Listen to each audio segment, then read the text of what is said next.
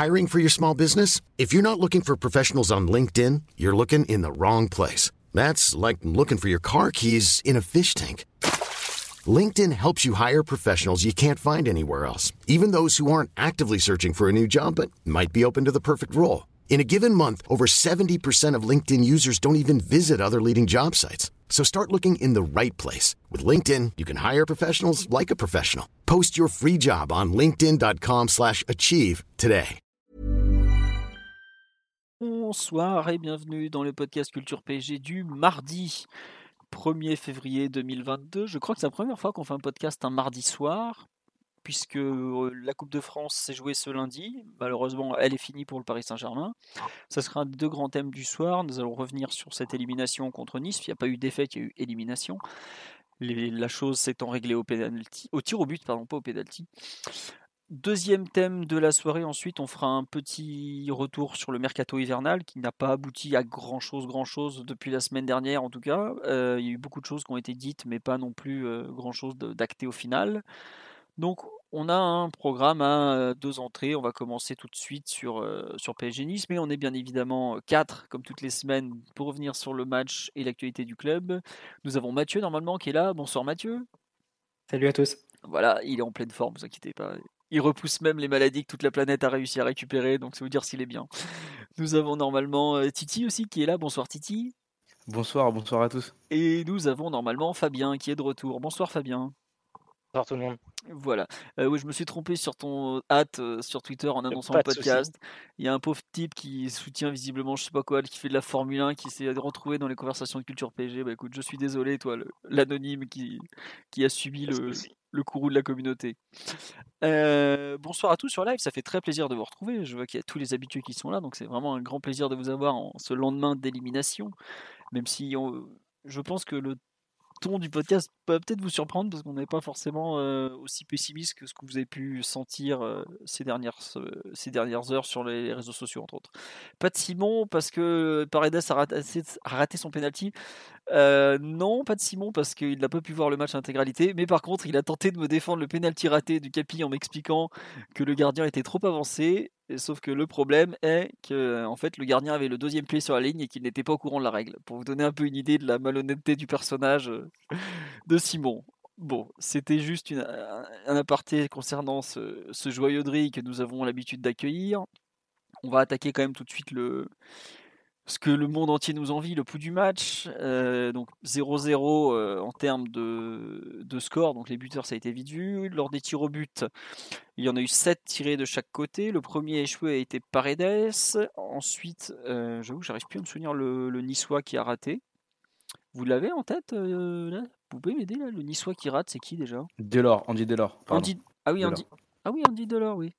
Je- je- je- J'avais parié sur Attal qui allait louper, mais c'est l'autre Algérien de, de l'équipe qui a foiré. Et enfin, euh, Xavi Simons a raté le septième et dernier penalty côté parisien. Enfin, plutôt, il a été repoussé par Marcin Boulka. Donc, élimination. Euh, on a donc pas de match contre l'OM qui arrive euh,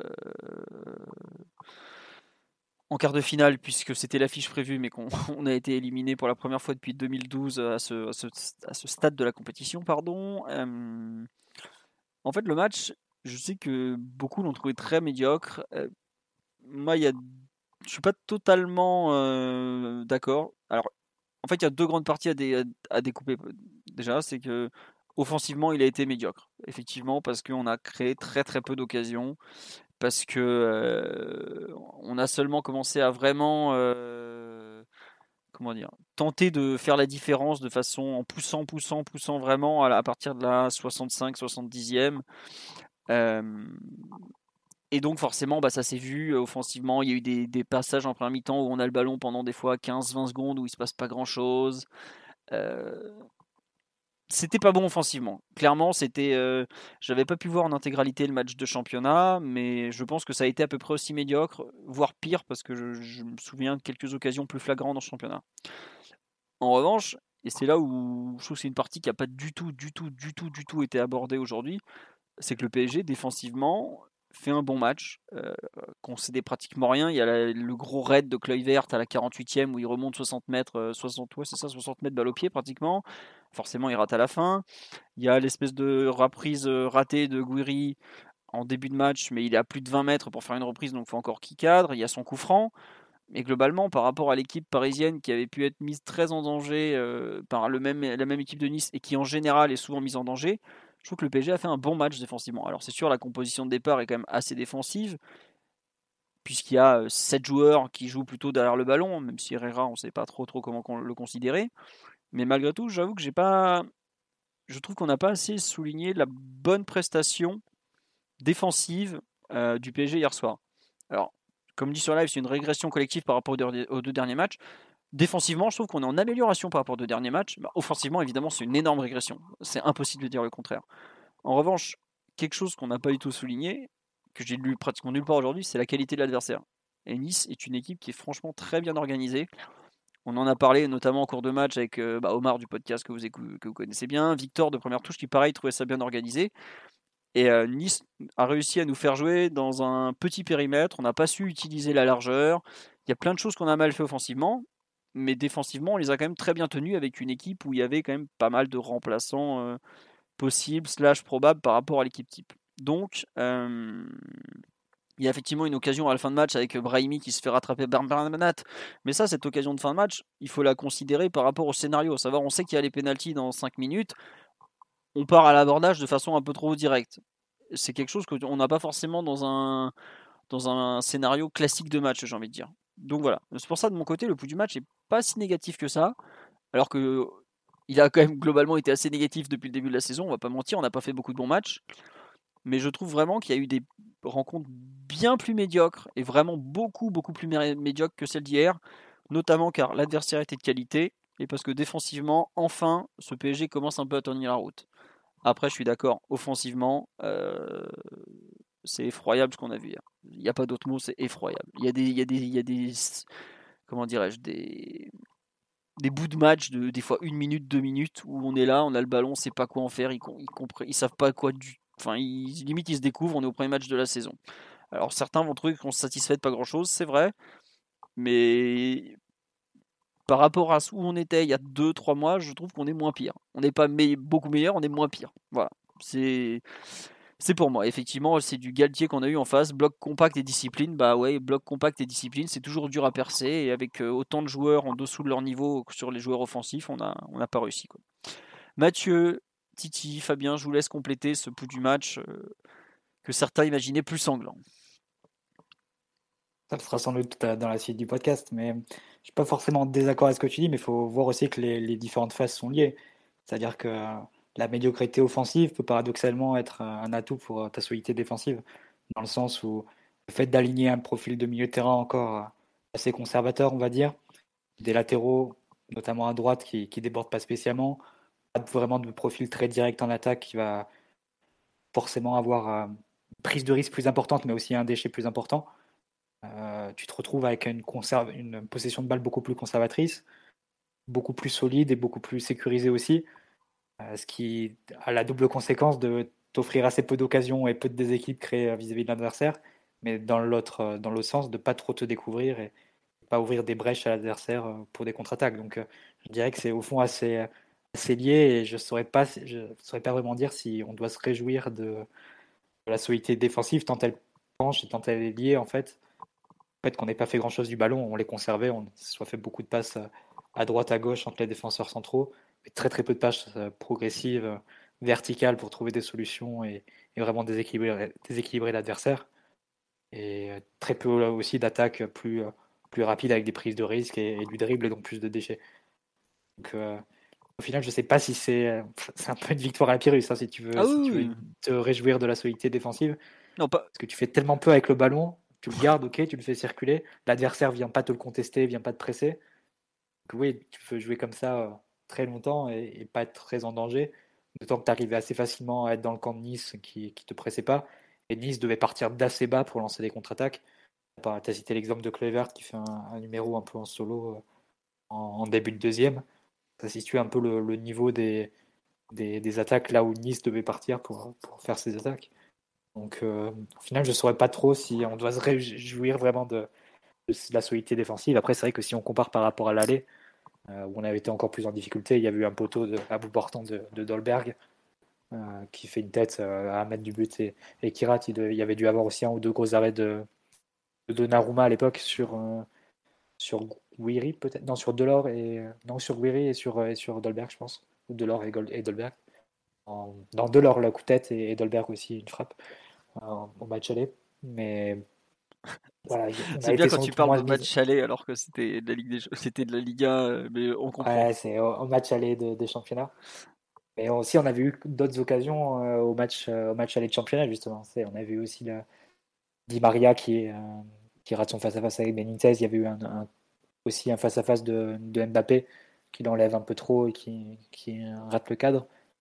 Donc, euh, bah, t'avais de meilleurs joueurs au coup d'envoi quand même. Bah ouais, au coup d'envoi, t'avais un milieu, t'avais pas Verratti, hein, t'avais Danilo, Dina Bimbe et Gay, si je dis pas de bêtises. Ouais, c'est ça. Donc, enfin, je, euh, pensais en attaque en fait. Quand tu... Parce que là, c'est vrai que bah, t'avais Mbappé. T'avais Mbappé et Di Maria, c'est sûr. T'avais Mbappé Di Maria, alors que là, t'avais. Euh, bon, c'est vrai que t'avais un très très mauvais Messi, alors que là, t'avais Icardi Draxler.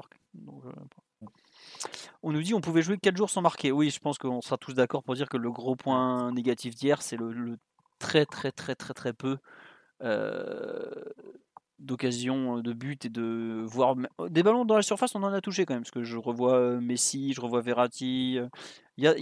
on arrive dans la surface. Titi, euh, es-tu un peu plus réservé que. Et plus, comment dirais-je Es-tu plus euh, sur la partie martinellienne, la vision martinellienne de la chose ou la mienne? Euh, bah, Entre les deux. Hein. je suis d'accord avec Mathieu. je trouve qu'on n'a rien fait du ballon.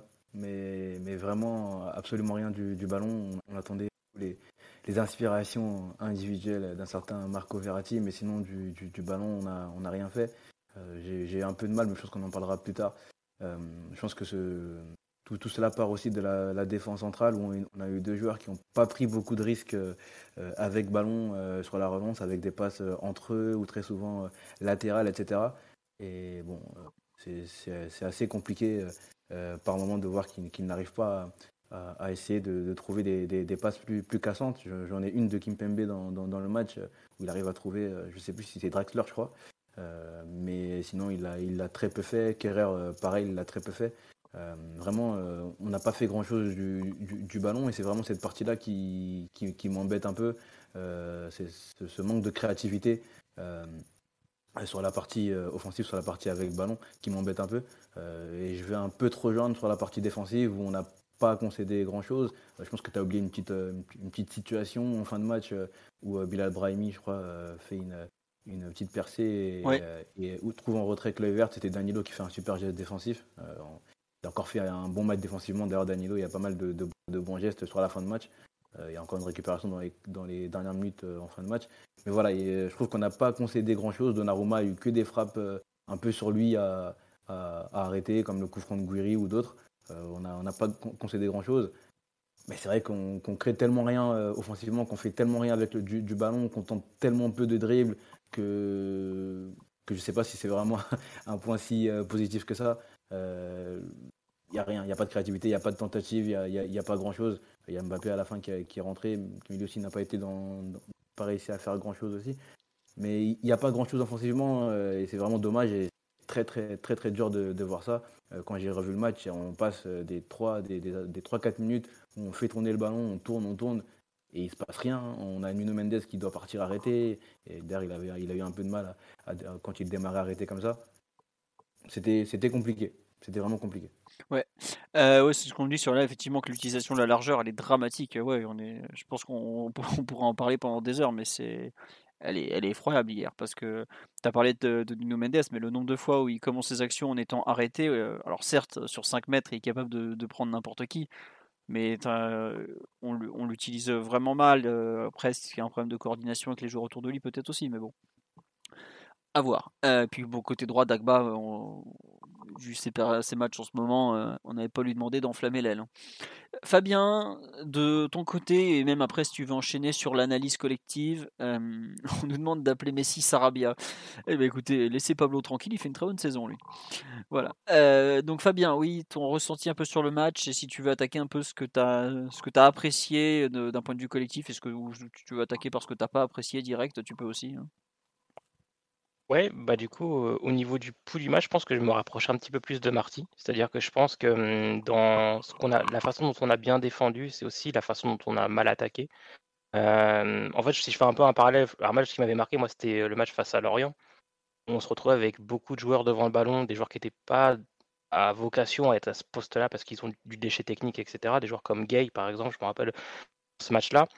Là, en fait, on avait une assise un peu plus forte avec ces trois milieux qui, voilà, qui, qui coulissaient et qui cherchaient à, se positionner derrière le porteur de balle. On avait aussi un Draxler qui était un peu mieux, plus à l'aise pour jouer entre les lignes et qui permettait voilà, d'assurer des phases de possession, mais sans forcément apporter de la provocation qui amène du déséquilibre, etc. Et, en retour des contre-attaques potentielles de, Nice. Et je dirais qu'aussi, il faut prendre en compte bah, l'adversité, ce que, ce que, ce que, ce que mmh, ce que Nice propose en termes de, plan de jeu. C'est une équipe qui est très, très compacte, très resserrée, euh, mais qui derrière se livre très peu.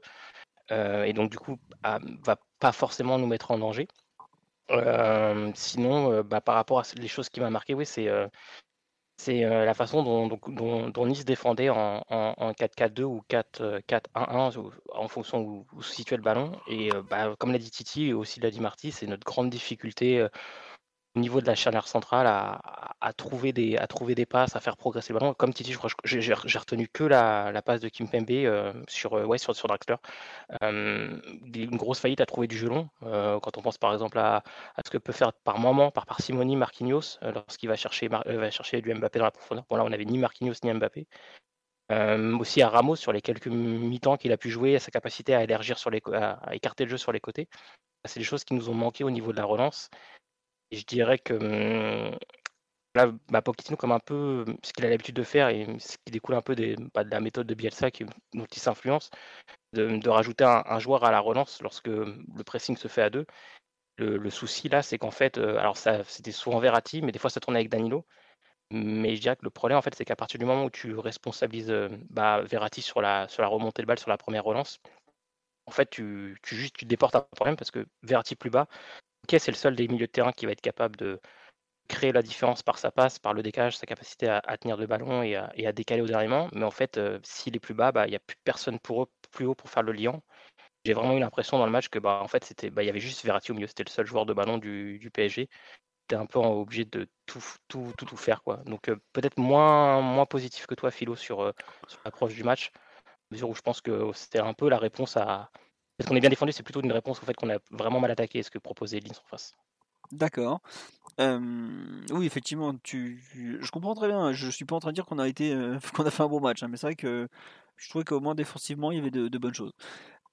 sur la partie euh, collective, sur la façon dont on a attaqué, sur le live, on me dit ouais, Kim Pembe en régression sur les intentions à la relance, mais est-ce que c'est pas lié aussi au, au fait qu'on a finalement jamais su se sortir du, plan de jeu que, en fait, que Galtier nous a imposé. Parce qu'il y a des moments où on jouait sur 30 mètres de large ou 40 mètres de large. Ça... C'est très difficile de trouver vraiment des espaces dans le 4K de Nice. Globalement, on les a joués bah, face à Lille au retour l'an dernier. On les a joués euh, au match aller en championnat du coup et ce match-là. À chaque fois, c'est vraiment euh, la croix et la bannière pour, pour vraiment trouver des, décalages et notamment des décalages dans l'axe, des décalages euh, au niveau des, des joueurs offensif entre les lignes, on n'arrive pas à les toucher et, on n'arrive même pas à, les, toucher des joueurs qui se retrouvent un peu plus bas. Et j'ai en tête plusieurs séquences à, la relance où tu te retrouves avec bah, Danilo qui vient décrocher en position d'axial droit d'une défense à 3, comme on voit le mécanisme assez, assez régulièrement depuis qu'il est positionné en tant que relayeur, euh, avec Herrera qui se retrouve du coup libéraux. Le ballon circule entre les trois centraux. Kerr qui fait vraiment le minimum du minimum à la relance. Souvent, il, fait juste la passe à, à 5 mètres. Euh, insupportable. Sans contrôle. Ah non, mais c'est insupportable. Sur son côté droit. ah, il fait même pas un pas en avant pour porter le ballon ou essayer ou voir s'il n'y a pas une solution devant. Il, il la donne vraiment direct. Et, euh, et du coup, donc tu avais les trois défenseurs centraux euh, en ligne comme ça, en comptant Danilo comme le troisième, un peu axe droit. Et tu avais Verratti qui était devant, une sorte de, de relance en 3-1 si on veut. Et dans le dos du coup des, des deux attaquants niçois. Et quand tu étais dans ce genre de situation, tu trouvais pas du tout Verratti. Ce qu'on avait pu faire, notamment sous Tourelle, quand on, quand on jouait ce, type de, de, disposition. On se, rappelle du, match face à, face à Liverpool, notamment au retour. Pareil, tu avais trois défenseurs centraux et Verratti derrière la ligne de pression des, des attaquants. Là, on arrivait à, le trouver d'abord via un relais par les latéraux ou par un relais via les, les relayeurs ou les milieux offensifs qui ensuite donnaient directement à Verratti qui pouvait se retrouver face au jeu. Là, sur un match comme hier, on n'arrivait pas à se, mettre dans ces situations-là. Le ballon partait sur le côté avec Nomendes ou Dagba. Là, évidemment, on était, on était pris par Boudaoui ou, ou qui, bloquait le, le, le, latéral. Du coup, ça revenait vers le défenseur central et ainsi de suite. enfin, tu pouvais vraiment passer beaucoup de temps à contourner. Euh, là, il pouvait y avoir d'autres joueurs qui commençaient à s'impatienter, Herrera qui pouvait décrocher, Messi qui commençait à sortir du bloc et à se mettre sur des positions un peu plus excentrées pour toucher un peu la balle. Et, mais à ce moment-là, il sortait vraiment très loin, à 40 mètres du but, un peu excentré, sans aucune possibilité de, créer quoi que ce soit de dangereux. Donc euh, voilà, tout ça pour dire que globalement, on a passé de, longues minutes, de longues séquences avec le ballon, à essayer de trouver des solutions pour euh, bouger un peu le bloc de Nice, ou sans même parler de le déséquilibrer, hein, juste le, le, bouger un peu. Ça a été vraiment euh, très très compliqué. Et, et n'a pas trouvé les solutions en fait. Il a, je pense qu'il a fallu attendre plus de la 20e minute pour, pour le premier tir parisien. Et c'est à partir d'un moment où Verratti a commencé à agiter un peu, un peu seul en fait, pour commencer à toucher les ballons dans, dans des zones un peu, un peu différentes et à se proposer encore plus, à venir soutenir en, en, aussi en complément les attaques. Et ça, enfin, tu peux le faire jusqu'à un certain point. Quoi. Tu peux pas te dédoubler non plus tous les, tous les coins du terrain. Donc euh, ouais, globalement, c'est c'est un peu la, la faille de, ce qu'on a voulu faire avec le ballon et c'est d'autant plus dommageable et, et comment dire, décevant c'est pas la première fois face à une équipe de Galtier. Tu as l'impression que tu retiens pas vraiment les, leçons ou que tu échines à faire vraiment les mêmes erreurs ou aligner le même type de, profil. Revoir Dagba face à un bloc bas, ça n'a pas beaucoup de sens hein, quand il, quand il pense. Euh, on a quand même vu Keller plus, plus à son aise. Euh, en tant qu'arrière latéral offensif, a apporté plus sur le plan offensif quand il se retrouvait latéral. Après ça, c'est aussi lié entre au... les deux. Ouais, non, mais je veux dire, tu vois, Dagba, il joue par défaut parce qu'il y a trop d'absents au milieu et en défense, quoi, en fait. Ah, on finit le match avec Carrère à droite et Danilo en défense, hein, par exemple. Donc, tu avais malgré tout une d'autres solutions et ça te permettait aussi de mettre un milieu de terrain peut-être plus joueur que, que Danilo en relayeur face à ce type d'équipe. Bon, je veux dire, évidemment que les, les, solutions n'étaient pas légion, légion. Hein. Tu n'avais pas Kimi, tu n'avais pas. Mbappé, visiblement, était, était touché, ne pouvait pas commencer. Euh, Neymar évidemment, Di Maria, etc. Et malgré tout, est-ce que c'était vraiment la meilleure équipe possible avec les joueurs à disposition pour attaquer une équipe dont tu savais très bien qu'elle allait défendre? Ça, je sais pas, je sais pas trop jusqu'à quel point c'était le cas. Et encore une fois, avec un milieu très travailleur, comme, au match à, aller face à Nice, comme au match face à, face à Lille aussi, euh, en avril dernier. Ouais, non, des, des, mots qui se répètent. On peut se rajouter aussi Monaco. Hein, les équipes de Kovac qu'on avait joué, euh, à chaque fois, ta, ligne des profils qui ne sont pas forcément adaptés à ce type d'adversaire et forcément, tu vas avoir très peu, au-delà des, des, schémas ou des, des, solutions collectives qui peuvent manquer, pas non plus le minimum d'initiative individuelle parce que tu as des joueurs qui n'ont pas, pas la qualité ou la capacité à éliminer, tout simplement, à créer des supériorités numériques. Et euh, tu n'as pas non plus la, à part, à part ouais, Mendes sur quelques initiatives comme ça, et t'as pas non plus le, le, minimum de mouvement, de déplacement, parce que c'est des joueurs aussi très statiques et, qui, qui, se proposent assez peu. Et là, on parlera aussi des, de, la performance de, notre ligne d'attaque. Donc, euh, si tu additionnes tous ces facteurs à la base du jeu, sur les ailes, entre les lignes, tu te retrouves avec une équipe qui a très très peu d'arguments pour bouger. Une équipe comme Nice qui est très, très bien organisée en quelque deux. Ouais. Euh sur ces difficultés un peu que Mathieu décrit, euh, Fabien ou Titi, vous voulez rajouter quelque chose ou pas? Non, visiblement. Euh, oui, Fabien? Oh Non, mais c'est, euh, je pense qu'on a, en fait, on avait, on a tenté euh, un système visé à passer par les côtés, mais on avait deux profils dans des registres différents qui, bah, qui n'arrivaient pas en fait à, à, proposer des solutions, je pense, aux, aux joueurs qui portaient le ballon. Dagba, euh, comme tu l'as dit tout à l'heure, enfin moi personnellement je le considère vraiment comme bah, le remplaçant de bah, d'Ashraf qui est quand même un latéral ultra différenciant, qui a été acheté une soixantaine de millions. Donc personnellement, comme tu l'as dit, j'en entends pas spécialement. Je sais que la magie va pas sortir de ses pieds. Pour moi, l'important c'est qu'il commette pas d'erreur. Il en a pas commis, il a plutôt bien défendu. Euh, par contre, de l'autre côté, enfin moi, il y a des séquences de Nunes que j'ai bien aimées et je, je précise vraiment que c'est un joueur que j'apprécie beaucoup. J'aime son tempérament, j'aime aussi ses caractéristiques techniques. Il y a par moments des séquences où on sent, je crois qu'il y a, vraiment une action où il y a Messi qui a le ballon, où on sent qu'il il attend un déplacement, il garde le ballon, et en fait le, mouvement ne vient jamais. Et euh, Verratti aussi, je crois, une fois, ne comprend pas trop ce qui se passe, où, euh, où revient vers l'intérieur. Je pense que voilà, euh, bah, on arrive en février 2022, et en fait, on a toujours des joueurs qui semblent ne pas réussir à se comprendre, à apporter les mouvements qui correspondent à ce que le jeu, le jeu réclame. Je pense qu'on en arrive aussi à, peu plus haut, à une phase un peu plus haut, à une sorte de faillite de la liberté trop grande qui est donnée aux offensifs, dans lequel en fait bah, ils se déplacent au bon leur semble, mais sans vraiment bien s'ajuster par rapport au déplacement des uns des autres. Et ça crée euh, bah, des séquences comme on a pu en voir certaines où voilà où Verratti conserve le ballon, fait trois tours sur lui-même, essaie de trouver un décalage, trouve personne. Un Danilo qui en moment je crois envoie une sorte de sacoche sur Icardi, qu'il a contrôle au niveau du genou, ça repart au milieu de terrain. Il y a plein de déplacements où les joueurs se comprennent pas, les passes sont pas faits correctement, pas dans le bon timing, etc. Et euh, autant la composition, je pouvais la comprendre euh, dans la logique de, du match de Ligue des Champions qui va arriver, de devoir donner du temps de jeu à certains, de les concerner, de voir où ils en sont aussi. Mais euh, quand on regarde l'équipe sur le papier, on, quand on connaît ce, ce que les joueurs ont fait jusqu'à présent, leur profil, chose où on pouvait presque s'y attendre. Et c'est vrai que c'est, comme le dit Mathieu, c'est un peu, triste de se dire. Euh, en fait, limite, on savait à quoi s'attendre en voyant la composition parce qu'on a déjà joué plusieurs fois les, équipes de Galtier et avec les profils qui étaient alignés, c'était un peu le résultat qui, était attendu. Avec en plus le soupçon de euh, déchets techniques euh, effroyables des offensifs devant où ça n'a pas du tout fonctionné. Oui, non, non, mais c'est un truc dont on n'a pas encore parlé, c'est le, niveau individuel de, certains joueurs, parce qu'on est sur l'analyse collective, mais moi j'avoue que je comprends pas forcément trop quand tu essayes le. Enfin, t'en as un peu parlé, mais le côté droit où tu mets Messi avec plein de joueurs autour, tu mets Danilo autour de lui, et tu mets ensuite Dagba. C'est-à-dire qu'en fait, je trouve que tu fais une croix pratiquement sur, sur 30 mètres côté droit, quoi. Ou j'ai pas compris ce qu'il a tenté de faire, ou ils, ont, ils se sont pas compris ou autre, mais c'est un peu bizarre, je trouve, parce que côté gauche, t'as ma vie, côté niçois, qui est pas non plus un méga crack. Bon, je suis un peu perplexe sur ce qui a été essayé, où c'est vraiment la compo comment dire, aux façon. Bah, il n'y a, que ces joueurs-là, donc on va faire avec ça, mais j'avoue être un peu perplexe. Ouais. J'ai pris la compo comme une compo au temps de jeu, quoi, de situer le groupe euh, avec des retours par rapport, avec, la Ligue des Champions. Même par, moi, par exemple, je m'attendais à voir Bernat rentrer plus tôt.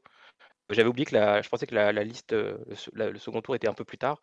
Non, mais je pensais, tu vois, genre, euh, je pensais que c'était même un peu plus tard. Je, je m'étais dit, tiens, ce serait peut-être intéressant de voir Bernat un peu plus tôt dans le match. Je pensais même le voir démarrer pour te dire voir où on en était un peu dans sa phase de reprise. Et pour moi, ouais, c'était une, compo pour les temps de jeu, pour voir dans un contexte de coupe comment l'équipe se situe en vue de, cette, bah, de la seule échéance qui compte pour, pour, pour, pour Pochettino maintenant. Quoi. Par contre, dans l'idée de gagner le match, la sortie de Nuno Mendes, c'est un choix qui est difficilement compréhensible. Hein, ben, pour aller dans le sens de Fabien, l'entrée de Bernat, c'est aussi quelque chose de temps de jeu. C'est parce que sinon, je comprends pas pourquoi Nuno Mendes doit sortir. Tu vois, donc euh, je pense vraiment que c'est, il, avait prévu de donner du temps de jeu à, Bernat, voire même à, Xavi, et qu'il s'en est tenu, et peu importe la tournure du match.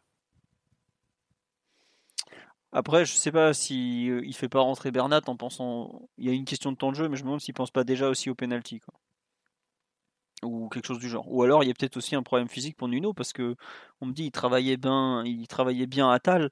Euh, il y a aussi un moment où il se fait défoncer par Atal sur un tacle et je me demande s'il a pas pris un, petit coup à ce moment-là. Mais c'est vrai que c'est une surprise de ne pas voir Bernat au coup d'envoi, mais je pense que c'est aussi une conséquence du fait que bah, il est, il a pas joué depuis un mois et demi. Que Pochettino met beaucoup de respect sur le nom de Galtier de Nice, peut-être trop parce qu'il sait pas les jouer et qu'au final, il n'a pas voulu prendre euh, d'avoir deux latéraux sans rythme sur les côtés, quoi. À savoir euh, Dagba qui joue très peu, qui, qui est pas, très très bien en ce moment, et Bernat en plus qui euh, lui revient de 13 mois plus encore un mois et demi d'absence. D'où le fait qu'il fasse ce choix de Nuno, mais en fin de rencontre, il se il voit que bon bah, il voulait donner du temps de jeu à Bernat, il en profite, et Bernat aussi est un, joueur qui n'hésite pas à tirer des pénalties et il se rend bien compte. Bah, D'ailleurs, il, il, le transforme superbement, euh, le sien Bernat. Je sais pas. Je crois qu'il va euh, falloir repenser à Bernat au milieu. On parle beaucoup de Marquinhos au milieu, mais ah, bah, peut-être une. Souviens-toi. Peut-être cette, cette option-là qu'il va falloir. C'était quand des, des, cartons. Hein. Je crois c'est pour revoir la sortie de balle à Manchester sur le deuxième but, je crois, avec Bernat qui est, il, joue, il, joue, à gauche, mais il était très Axel sur l'action. Il était recentré sur l'action. c'était magnifique. c'était l'action du 2-0 en mars de février, 15 février 2019, c'est ça? C'était avant le drame du retour. Peut-être. Après, je ne sais pas si Pochettino se rappelle que Bernat a joué milieu relayeur gauche au PSG par moment. Bon, ça n'a pas toujours été une réussite, il hein, faut aussi le rappeler. Non, bien sûr. C'est un peu pour, pour l'anecdote, mais si tu veux combiner les deux et sans te priver du, de la capacité à Nuno, de Nuno Mendes de, d'animer un peu son couloir et de mettre un peu de, vie et de, surprise parfois en prenant les, les, adversaires en un contre un. Ça peut être euh, malgré tout une option, hein, sans même aller jusqu'à jusqu'au double latéral, mais c'est quelque chose que tu peux utiliser malgré tout. Ouais. Euh, est-ce que vous voulez rajouter quelque chose sur les choix effectués sur le match, sur, euh, je sais pas, vous voulez parler de la, fameuse séance de penalty ou, ou autre, avant qu'on passe au perf individuel en vitesse? Bon, on va pas non plus s'étendre plus que ça. Hein. Non, oui, non. Titi, Fabien. Bon, moi j'allais juste dire que j'ai bien aimé côté niçois avec Efren Turam. J'ai revu le match euh, là aujourd'hui et je trouve que c'est un joueur, euh, un joueur sympa, un joueur intéressant. Euh, quand il prend le ballon balle au pied, qui, gagne des mètres avec le ballon, etc. C'est vraiment intéressant à voir jouer.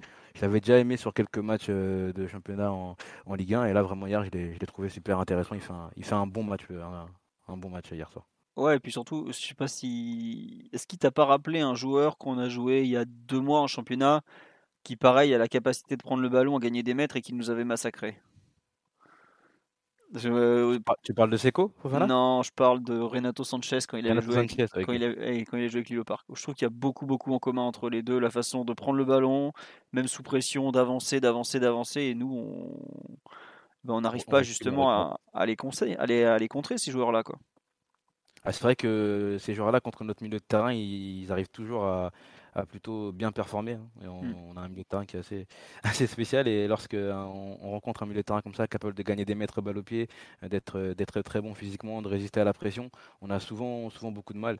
Euh, hier, Kefren, il met un, un petit point derrière en première mi-temps. C'était, c'est vraiment, c'est vraiment super. il y a pas mal d'actions qui, qui lancent plutôt bien. Et dommage, ça se finit dans l'épée de, bah, je sais pas, par exemple, Justin Clevert, que je trouve un peu. Euh, un peu euh, euh, sur certaines actions, parce qu'il y a des actions où il réussit de très bons décalages et on s'en sort plutôt bien.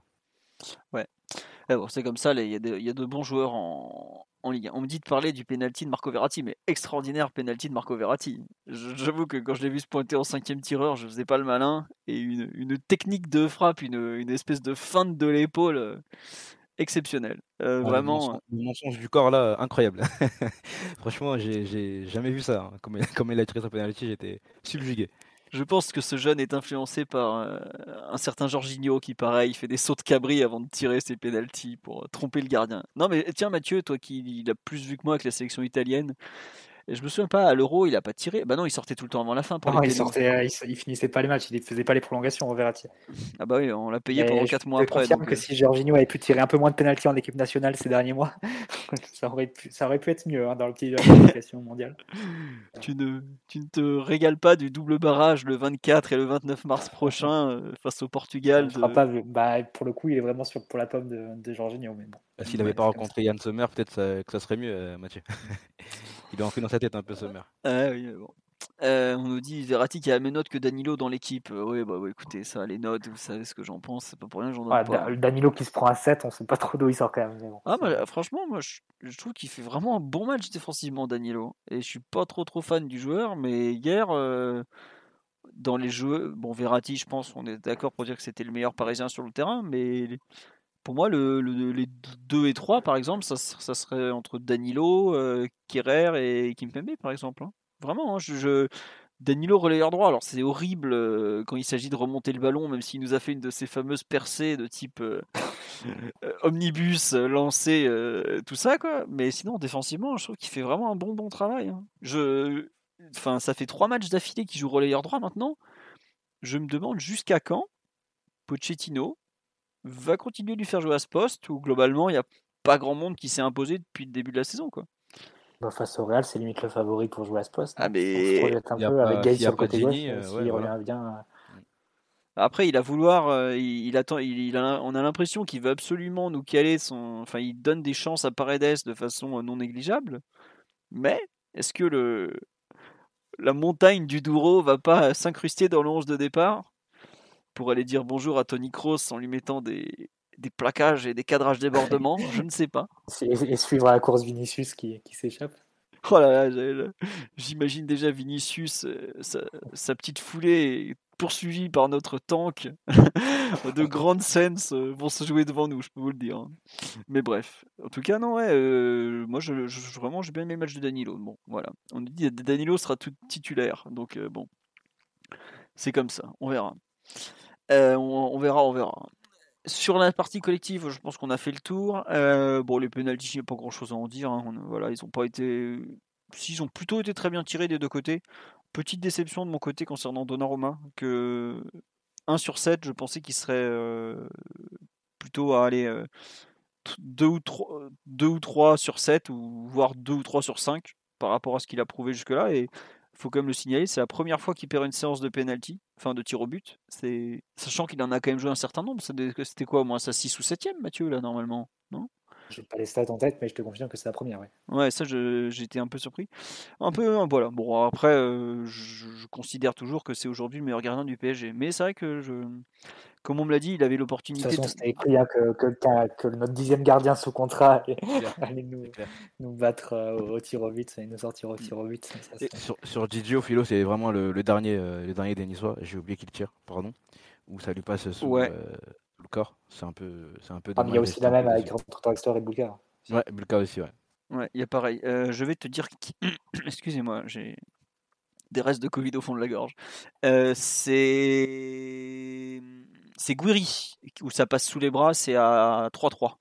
Il y a justement, il y a Delors qui rate, Draxler nous met à 3-3, Gouiri frappe, et là ça passe sous les bras de Donnarumma à 3-4. Et ensuite Verratti égalise, après être arrivé en courant où j'étais entendu hurler Prends ton temps Prends ton temps Et bon, finalement, ça ça n'a pas dérangé. Après, c'est vrai que c'est un truc dont on n'a pas parlé, c'est que le PSG a été éliminé par un gardien euh, qu'il a sous contrat. Est-ce que, vous- est-ce que, tiens, en fait, jusque-là, le PSG n'avait jamais euh, mis de clause comme quoi les joueurs qui prêtent peuvent, jouer, peuvent pas jouer euh, contre lui. Est-ce que vous pensez qu'après cet épisode, ça va changer? Ou pas d'ailleurs? On ne le faisait jamais jusqu'à présent parce qu'on estimait qu'on ça pouvait pas être une excuse euh, derrière laquelle se réfugier. Un et deux parce que c'est intéressant pour les joueurs qu'on prête justement de se frotter un peu au PSG. Euh, y a une adversité qui est, qui est plus élevée que celle à laquelle ils seraient habitués dans, les, durant les autres matchs de, championnat. Donc euh, cette deuxième raison, je pense qu'elle reste valable. Sur la première, hein, le problème c'est d'arriver au penalty et de devoir euh, jouer ton, ta qualification déjà à ce stade de- du match en fait et de pas avoir réglé l'affaire durant les, les 90 premières minutes. Donc euh, pour moi, c'est pas de nature à remettre en cause euh, la politique vis-à-vis des prêts, c'est plutôt de nature à, re- à se remettre en cause sur notre niveau de performance et, et du fait de pas être, pas être capable de, de créer d'occasion face à c'est une équipe niçoise qui est quand même malgré tout assez pauvre en, en termes de, de qualité individuelle. hein. Je... Ok, Thuram a fait un bon match, il y a Toddy Beast Todibo, Todibo, Todibo Ah, ouais, a, fait a fait aussi, un hein. bon match Ouais. aussi, mais enfin le reste c'est Dante qui a, qui a 37 ans et, et, et Morgan Schneiderlin quand même. C'est sur les côtés t'as Jordan Amavi. Ah, L'autre, Gouiri, je est- connaissais même pas. Je- si si, je me... le Tomba c'est ça? Ouais, le Suisse. Si si, je le, je le connais. Non, je connais Nice que je connais encore. nice, Mais, ça va. euh, mais voilà, non, le problème c'est ça. Le problème c'est d'en arriver au tir au but en n'ayant rien fait sur les 90 minutes. Non, je suis C'est une d'accord. équipe que- qui a malgré tout un gros contre laquelle il y a un- malgré tout un gros écart de, de qualité. Après, Lucas, je euh, pensais bien qu'il ait pu jouer face au PSG. Je, je t'avoue que l'écart de, de qualité, quand je vois des Ander Herrera, des Draxler qui n'ont pas joué depuis 3 mois et des Icardi actuellement, l'écart de Ah, bah, après, qualité qu'on serait le- du... qu'on ne montre pas, c'est un autre problème, mais sur Voilà. le papier et sur les fiches de paye, c'est censé Ah, rester. ça- mais bon. Sur les fiches de paye, il y a un très gros écart. euh, mais ça, c'est autre chose. Mais bon. Euh, ouais, c'est vrai que euh, bah, Bulka sur les pénalties était très très bon, effectivement, et souvent parti du bon côté, et il est pas loin d'en sortir plus de deux. hein. Il fait 2 sur 7. Il est grand. Il est, Ah, il est grand, fait- il est immense. hein, Les dans deux sont la immenses.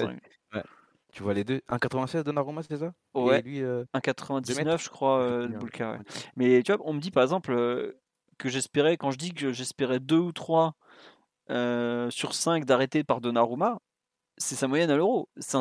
Il est connu pour être pratiquement le meilleur du monde dans cet exercice. Il joue contre l'OGC Nice. Excusez-moi, j'a- j'attends ça.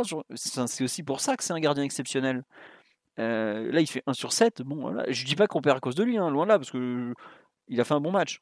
Mais euh, j'avoue que j'ai vu à quel point je l'estime. à cause de Xavi Simons, il faut recentrer un peu le débat. non mais je m'en fous de ça. je- enfin, je- franchement, euh, Paredes qui lui fout de la piscine de ses sacoches. Oh le salaud. Oh là là. Non mais voilà, c'est juste que j'ai. Pour moi, en fait, au- en fait, dans l'avant-match, je m'étais dit, il faut que Donnarumma soit là uniquement parce qu'il n'y a plus de prolongation en Coupe de France et que si on va au péno, avec lui, tu as l'assurance de passer au tour d'après. Bon, il était bien là, on est allé au péno. Euh, bah, il a fini les fesses en l'air et le ballon qui passe sous ses fesses quoi. Donc euh, je suis un peu deg, mais euh, non, c'est juste une question d'exigence par rapport au niveau du joueur. Après, bon, on- je parle d'exigence par rapport au, du joueur, au niveau du joueur. Vu ce qu'ont fait les 6 ou 7 autres qui étaient sur le terrain avec lui, c'est dur de demander plus au seul qui est pratiquement irréprochable toute l'année. Donc voilà, mais c'est juste que c'est une séance, c'est une séance de penalty. Je m'attendais pas à ce que Donnarumma se fasse voler la vedette, la vedette par Marcin Bulka, qu'on avait vu deux fois. Une fois où il, il avait permis à- au RC Lens de gagner ses premiers points en Ligue 1 depuis la montée, et l'autre fois à Metz où il avait pas eu, bah, il avait rien eu à faire si ce n'est une sortie où il s'était un peu loupé. Donc euh, voilà, après tant mieux pour lui, il est prêté. Bon, l'option d'achat est à 2 millions d'euros, ça ne fera pas grand chose dans les caisses, et puis bon, on verra quoi. Moi, dans mon livre, en tout cas, Donnarumma avait un- encore un petit peu mal au mollet, donc c'est pour ça que c'était pas encore à 100% pour arrêter les, pénaltys. Non, mais il y a une personne qui me l'a dit que s'il n'avait pas été aussi impressionnant que d'habitude, c'est peut-être effectivement toujours cette gêne au mollet qui qui l'empêchait de se détendre aussi bien qu'il le voulait, aussi vite, euh, aussi fort et tout ça. Donc c'est peut-être un, un vrai argument concernant sa santé. Oui, Théo, c'était ton argument et c'est toi notre spécialiste gardien sur Culture PSG, donc euh, on, on va mettre dans les livres d'histoire que Donnarumma était gêné par sa blessure, euh, sa contracture au mollet survenue il y a quelques semaines. Petit tour sur les perfs individuels, même si on en a déjà un peu parlé avec Donnarumma et quelques joueurs. Est-ce qu'il y a un joueur euh, que vous voulez mettre en avant, devant, derrière, au milieu Euh, Est-ce que vous voulez faire un. Kimpembe Kera, je pense qu'il n'y a pas grand chose à en dire. Dagba non plus, il n'y a rien de. Enfin, leurs matchs sont.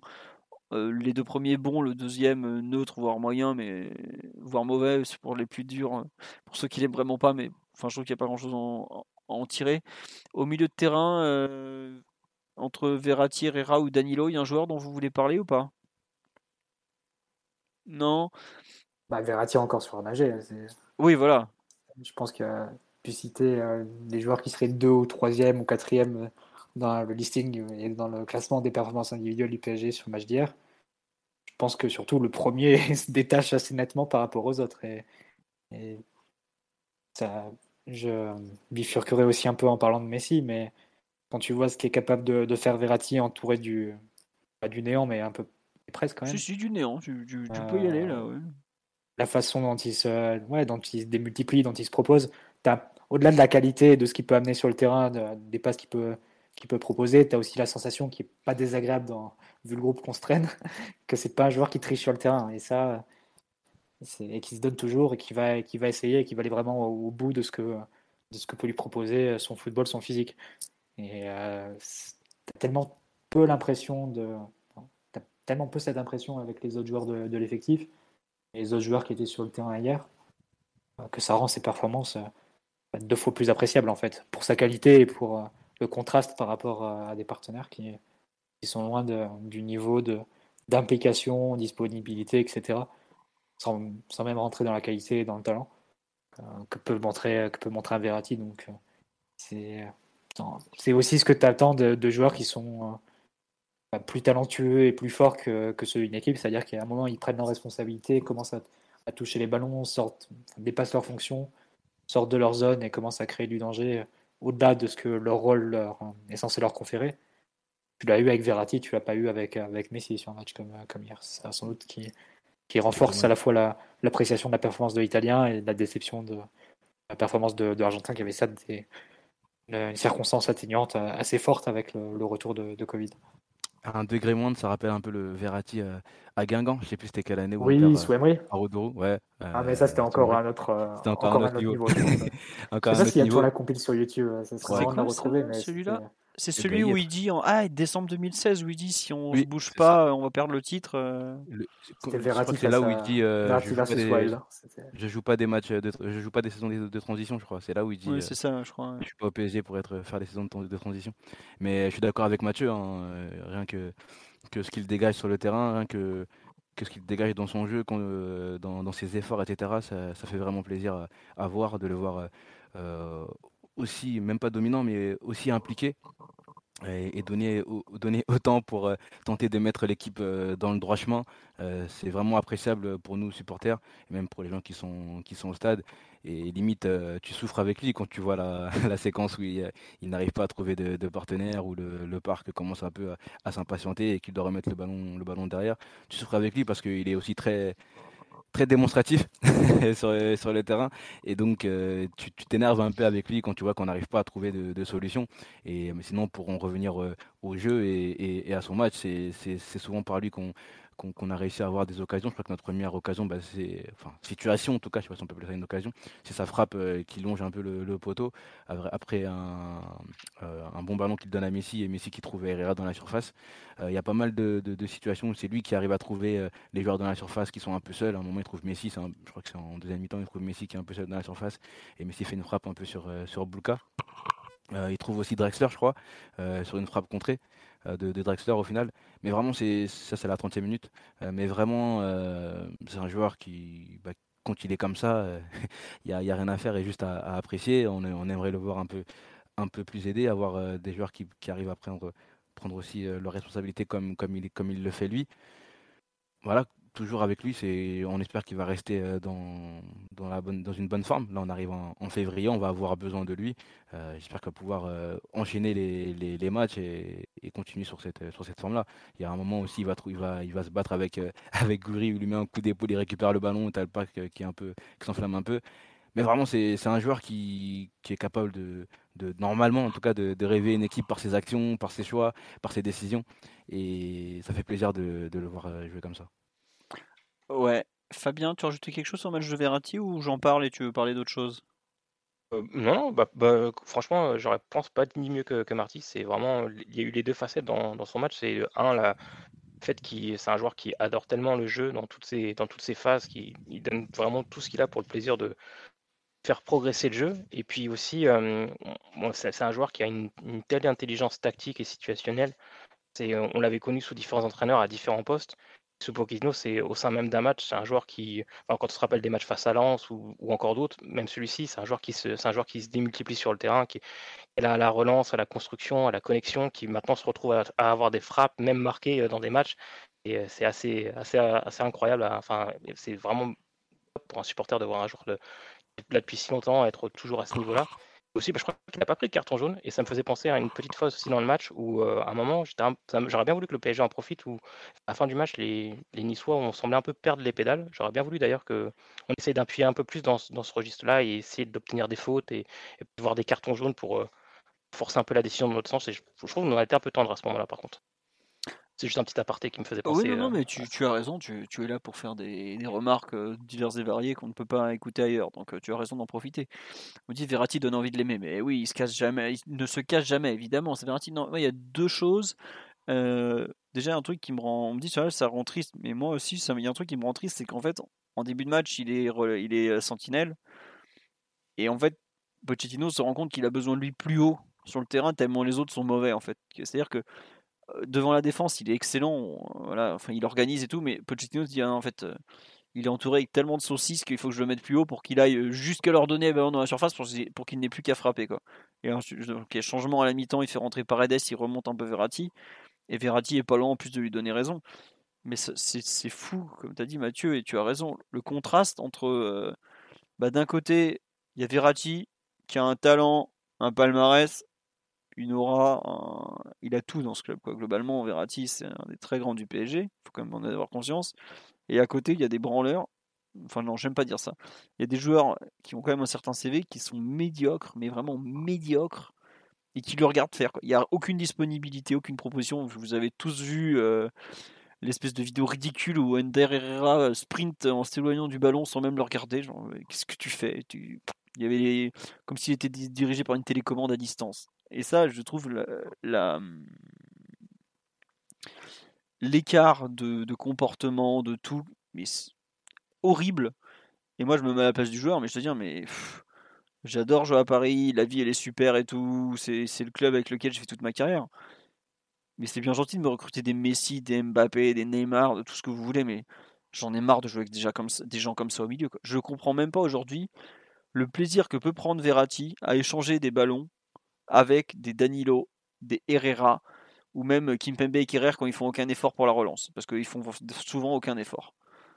Je me mets à sa place, ça doit être ultra frustrant. On parle d'un joueur qui a été élevé au PSG avec Mota, qui joue en sélection avec des Barella et surtout avec Jorginho, qui est un joueur qui, pareil, a le sens de la passe comme lui, qui a le sens du tempo. On va jouer en Ligue des Champions contre euh, Kroos et Modric, qui sont des orfèvres de la tenue de balle, de l'utilisation du ballon. Et nous, on le fait jouer avec des mecs que tu mets sur un chantier à, poser des parpaings. Quoi. Et j'ai beaucoup de respect pour les mecs qui travaillent sur le BTP parce qu'ils se cachent le dos. Mais franchement, c'est scandaleux ce qu'on lui demande de faire, ce qu'on lui. Stop, arrêtez de vouloir empiler des stars. Je sais pas quel attaquant vous allez encore nous signer l'été prochain, mais s'il vous plaît, mettez-lui des joueurs euh, pour jouer avec lui parce que le pauvre, euh, c'est plus possible. Quoi. Franchement, c'est. On, l'utilise, on le surutilise, donc c'est bien dans ce sens-là où on exploite 100% de son, son potentiel. Mais il faut arrêter au bout d'un moment. Euh, il faut l'aider. On aide tout le monde en attaque, en défense, on n'arrête pas d'aider, d'aider, d'aider. Mais il faut aider aussi un peu au milieu le pauvre Verratti parce que euh, on me dit il mérite un milieu depuis 10 ans. C'est pas depuis 10 ans, mais depuis un peu moins quand même. Mais il mérite que d'être un peu aidé. Et d'ailleurs, ça se voit, je trouve, en première mi-temps, où au bout d'un moment, il fait bon, allez, euh, les, les, chèvres autour de moi, c'est bon, terminé. Quoi. Je joue qu'avec Messi pratiquement. Et je sais pas si vous vous rappelez, mais pendant le match, pratiquement, je crois, de la 20e à la 45e, il ne tente de jouer qu'avec Messi. Et vice-versa. Messi ne tente pratiquement de jouer qu'avec lui. Donc en mode, euh, bon, les piquets, on va vous laisser jouer de votre côté. Hein. Nous, on va tenter de faire euh, des choses. Et le pire, c'est qu'il y a deux contre huit mecs en face. Euh, ils sont pas loin d'y arriver, quoi. C'est ça. C'est là où tu dit l'action, il trouve Messi dans la surface. C'est à ce moment-là, ouais. Ah non, mais c'est ça. Et t'as envie, as envie de leur dire, mais euh, bougez, faites quelque chose, les regarder. Enfin, sinon, prenez un abo Eurosport. Hein. Euh, allez, Eurosport Player, 5 balles par mois si vous voulez, vous avez même le cyclisme. Mais au bout d'un moment, ils sont là, tu t'attends, ils enfin, je comprends les, ce que les Pochettino euh, veut dire par le, la liberté donnée aux joueurs offensifs, tout ça. Mais quand il a des joueurs qui n'ont pas assez de talent, comme c'est le cas hier, limite, il doit leur imposer des choses. Euh, parce que là, c'est pas possible de d'avoir un milieu qui se tue pour les autres. Messi qui est Messi, donc bon, c'est toujours un peu particulier. Et puis malgré tout, pratiquement dans toutes les occasions où on est impliqué, il est dedans quelque part à un moment parce qu'il a de la justesse malgré tout. Mais le reste, euh, ah, franchement, j'avais de la peine pour certains hier sur le terrain parce que c'est pas c'est pas c'est pas acceptable quoi. Euh, désolé d'y revenir encore une fois, mais le milieu de terrain, c'est un peu la conséquence de, oui. Comment tu as construit le reste de l'effectif Tu as raison. tu as pris les, comment dire, les, les coureurs à pied, voilà l'expression, pour, euh, pour compenser ce que tu pas, enfin, ce que, ne, ce que ne te donnait pas pardon, les offensifs sur le plan de, du volume et, et du jeu sans ballon, globalement. Et c'est pour ça que tu as pris des joueurs qui pouvaient être compensés dans, dans l'aspect de, de, la course, dans l'aspect des compensations. Danilo, ça a été tout le délire autour de le, manque, le milieu du PSG, manque de la taille aussi, quelque chose qu'on a beaucoup entendu. Et voilà, tout ça, ça, ça s'explique en fait. Et si tu veux refaire l'équipe autour de Verratti, moi je suis évidemment très pour. Et ça suppose renverser complètement la construction de ton effectif. Parce ah qu'aujourd'hui, l'effectif, il est fait en fonction de comment sont tes joueurs offensifs en fait.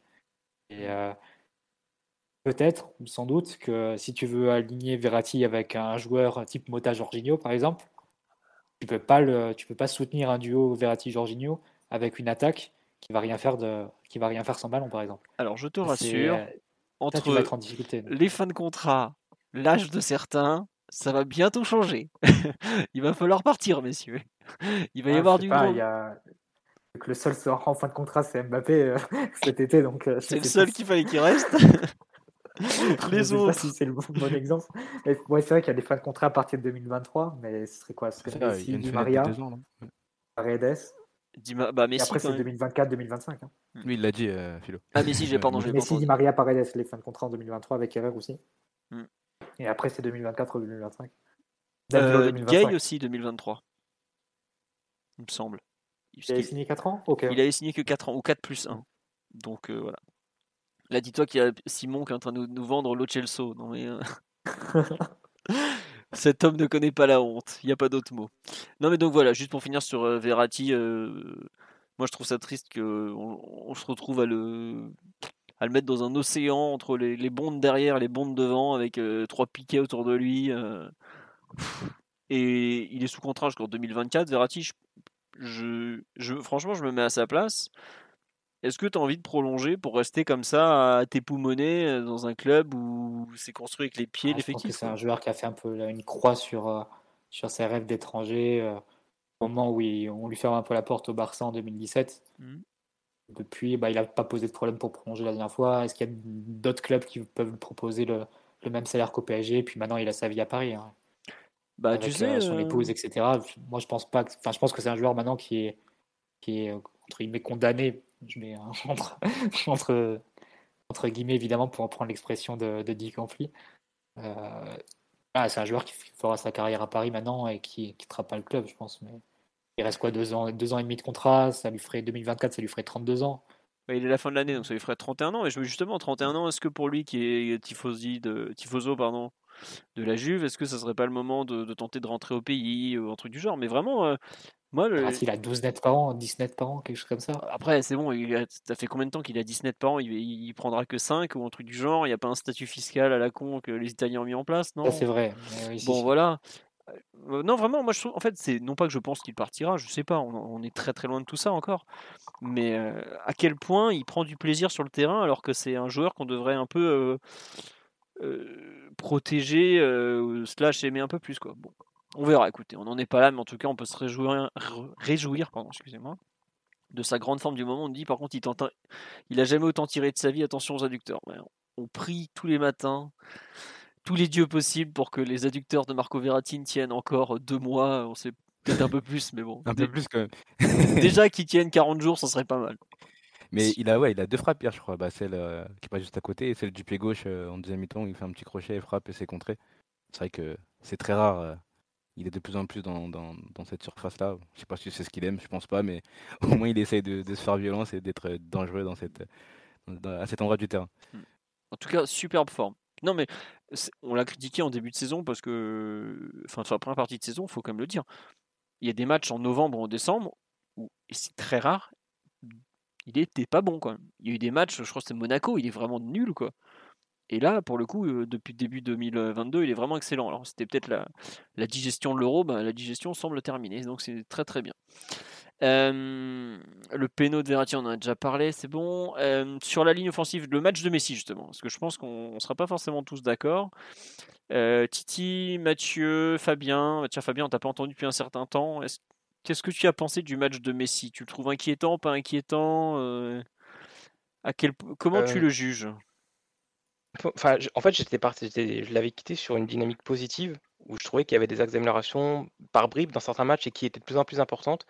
Je dois avouer quand même que j'étais un peu déçu là parce que il réussissait quand même à passer la plupart de ses premiers dribbles.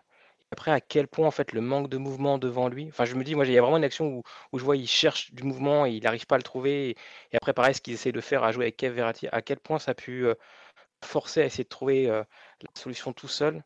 Bah, dans une Ligue 1 qu'il a du mal à dominer physiquement et encore plus dans un bloc type Lille- euh, niçois de Galtier, très compact, très, très resserré. Je, pense quand même que je suis un peu déçu parce que j'ai resté sur une, image positive avec notamment son, des, des, déboulés qu'il avait réussi à faire que je n'avais pas vu faire jusqu'à présent. J'étais un peu déçu quand même, si je suis honnête. D'accord, un peu déçu. Mathieu ou Titi, j'allais dire Simon ou Omar, je suis désolé, c'est l'habitude. C'est pas que j'ai rien contre toi, Titi, tu le sais bien, je suis content de t'avoir dans le podcast, mais Pas de souci. j'ai l'impression d'avoir passé un tiers de ma vie avec les deux Zoulous, donc euh, forcément, euh, j'ai plus de mal à m'habituer. quoi.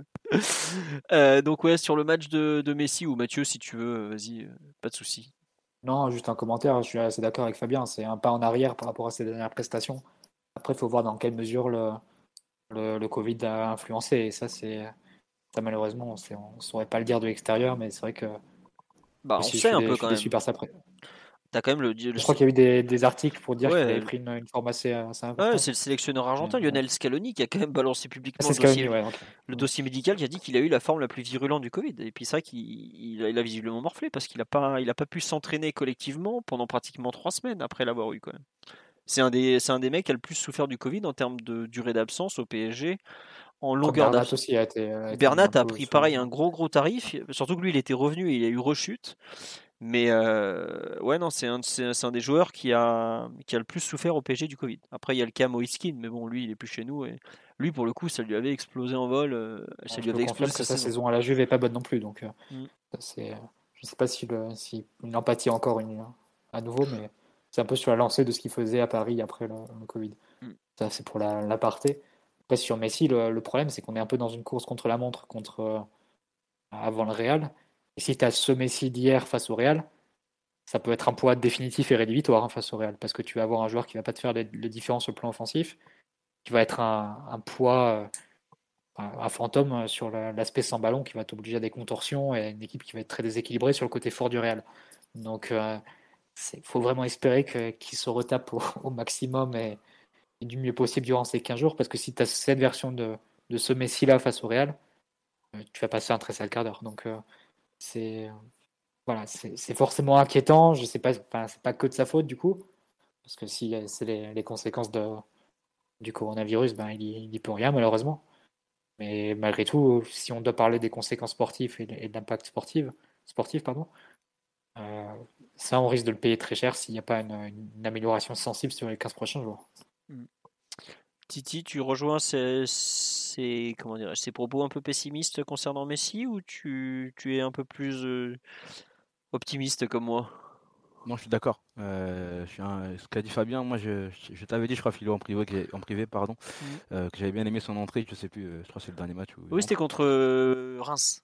C'est ça, j'avais bien aimé son entrée, donc j'étais un peu euh, euh, pressé de voir ce qu'il allait pouvoir nous offrir euh, sur le match d'hier. Et vraiment, je suis, très très déçu de, euh, du match d'hier.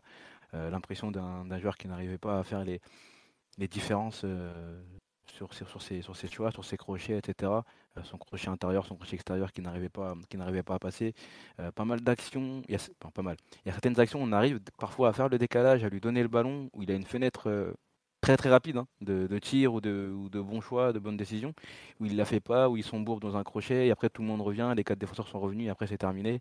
Euh, c'est Fabien qui l'a dit aussi, il a un peu du mal euh, avec euh, le côté physique de notre, championnat, où il a toujours un, deux, parfois même trois joueurs sur, le dos.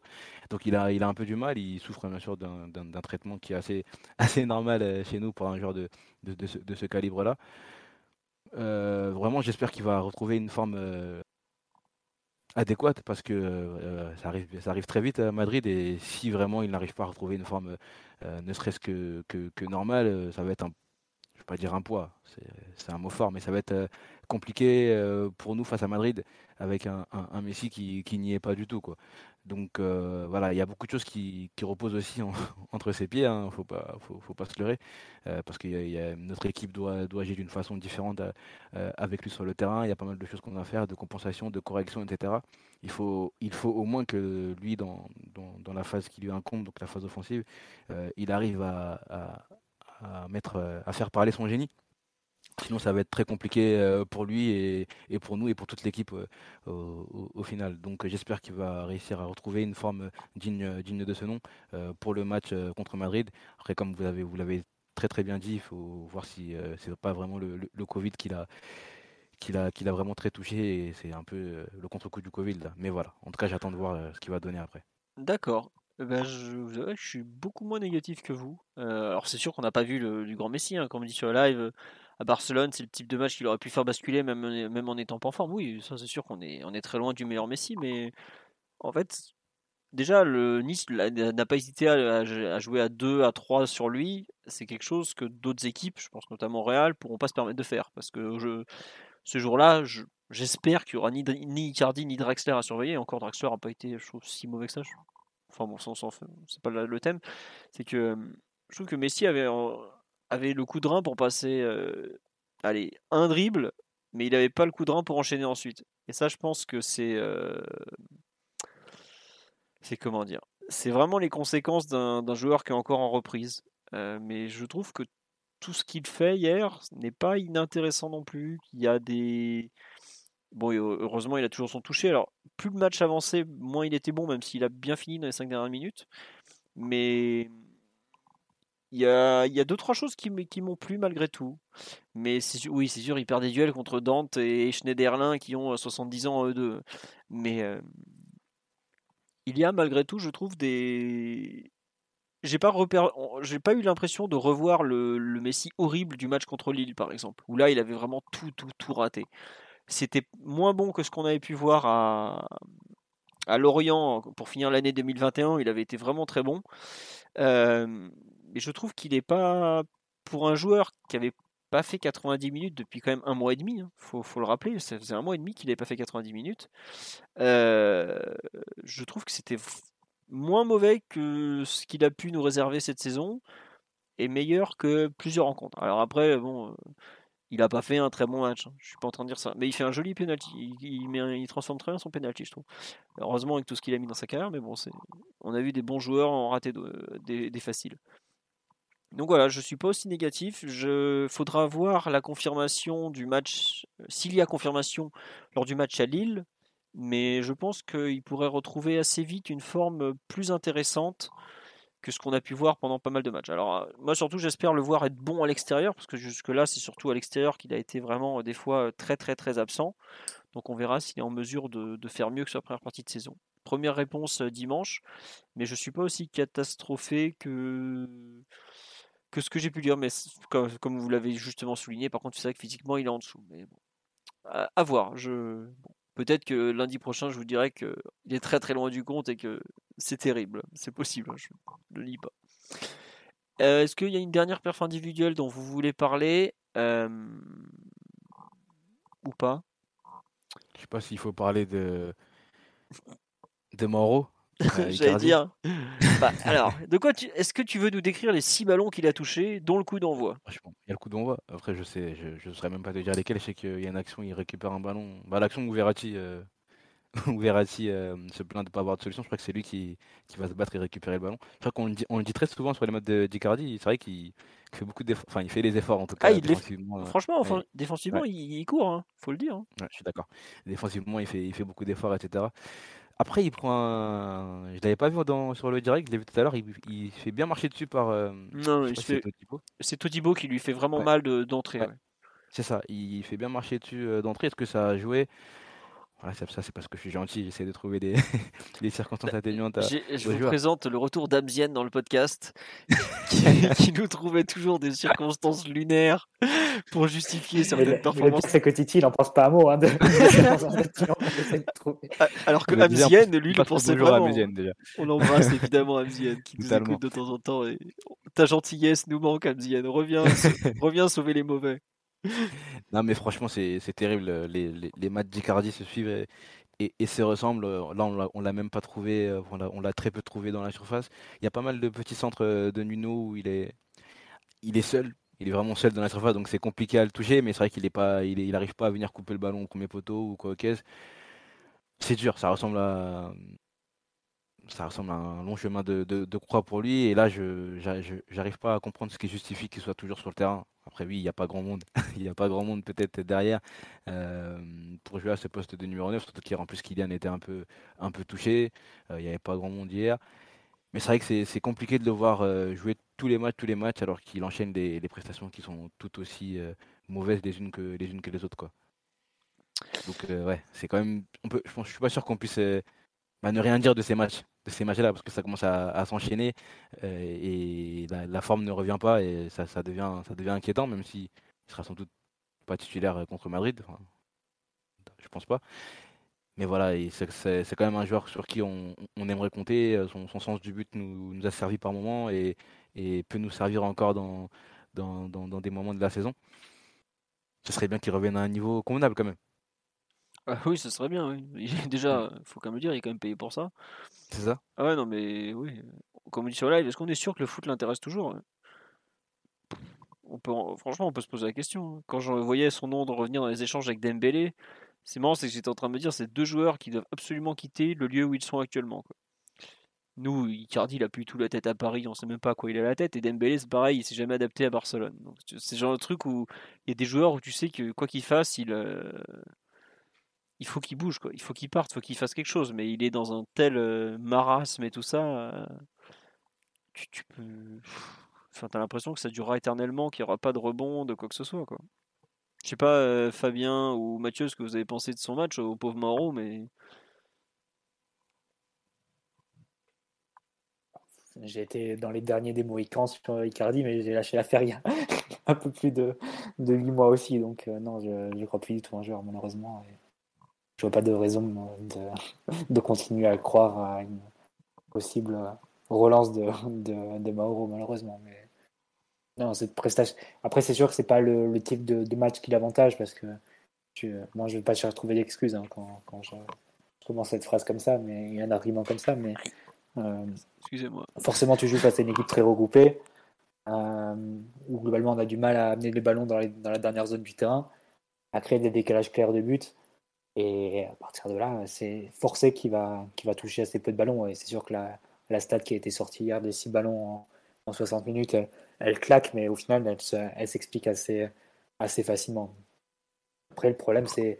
Moi, je suis plus embêté quand tu as des centres de Nuno Mendes, par exemple, et qu'il est en retard. Oui. Il y en a encore eu un hier où il est, il est C'est pas ça. dessus, en fait. C'est exactement ça. Ouais. euh, Il est vraiment très en retard, il est même pas dans la, dans la course pour essayer de, de reprendre le ballon, il, il est spectateur. Sur des centres qui sont bien claqués entre le, entre le gardien et le point de penalty, des centres vraiment pour l'attaquant, pour le numéro 9. Là, tu, il doit apparaître pour, pour couper la balle. Après, ça fait but ou pas. Il doit apparaître pour, pour couper la balle. Et ça, il n'est pas, il est pas depuis plus, enfin, ça fait quelques matchs et plusieurs matchs qu'il n'est pas sur ces actions-là. Et ça, c'est très embêtant. Après, sur la, le fait qu'il n'ait pas touché beaucoup de ballons, bah, ça, ça s'explique hein, par la, la physionomie du match et euh, aussi son profil. Hmm. Mais euh, bon, c'est. De toute façon, il est là, il est on verra comment on arrive à, à l'exploiter ou non. Il a marqué quelques buts importants sur des, sur des fins de match euh, sur, euh, sur 2021. C'est le deuxième meilleur buteur hein, du PSG sur, euh, sur 2021 d'ailleurs. Mais non, globalement, c'est son niveau de prestation sur euh, 2022 est encore une fois insuffisant.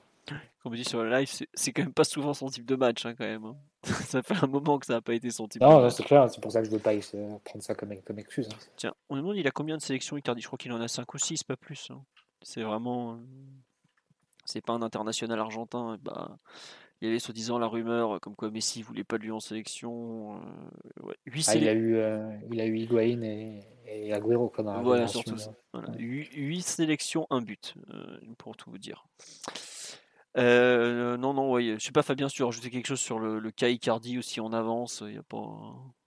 J'ai exactement le même euh, longueur de pensée que, que Mathieu. Bon, bah. J'ai souvent essayé de le défendre et pff, là, je pense qu'il est, c'est, c'est le joueur en question qui a du mal et qui rate sur les, sur les centres de Mendes. Ouais, c'est le signe d'un joueur qui, sur ses points forts, euh, n'arrive plus à répondre présent et euh, qui surcompense pas d'ailleurs le manque de réussite euh, devant le but par des, un effort défensif un peu plus intense en plus, peut-être. Mais euh, ouais, je suis un peu, euh, un peu, j'ai un peu lâché quoi. J'y croyais, je crois qu'il pouvait être complémentaire avec Mbappé sa capacité à monopoliser les défenseurs axiaux, par exemple, à ouvrir des espaces pour un joueur qui jouerait demi-espace.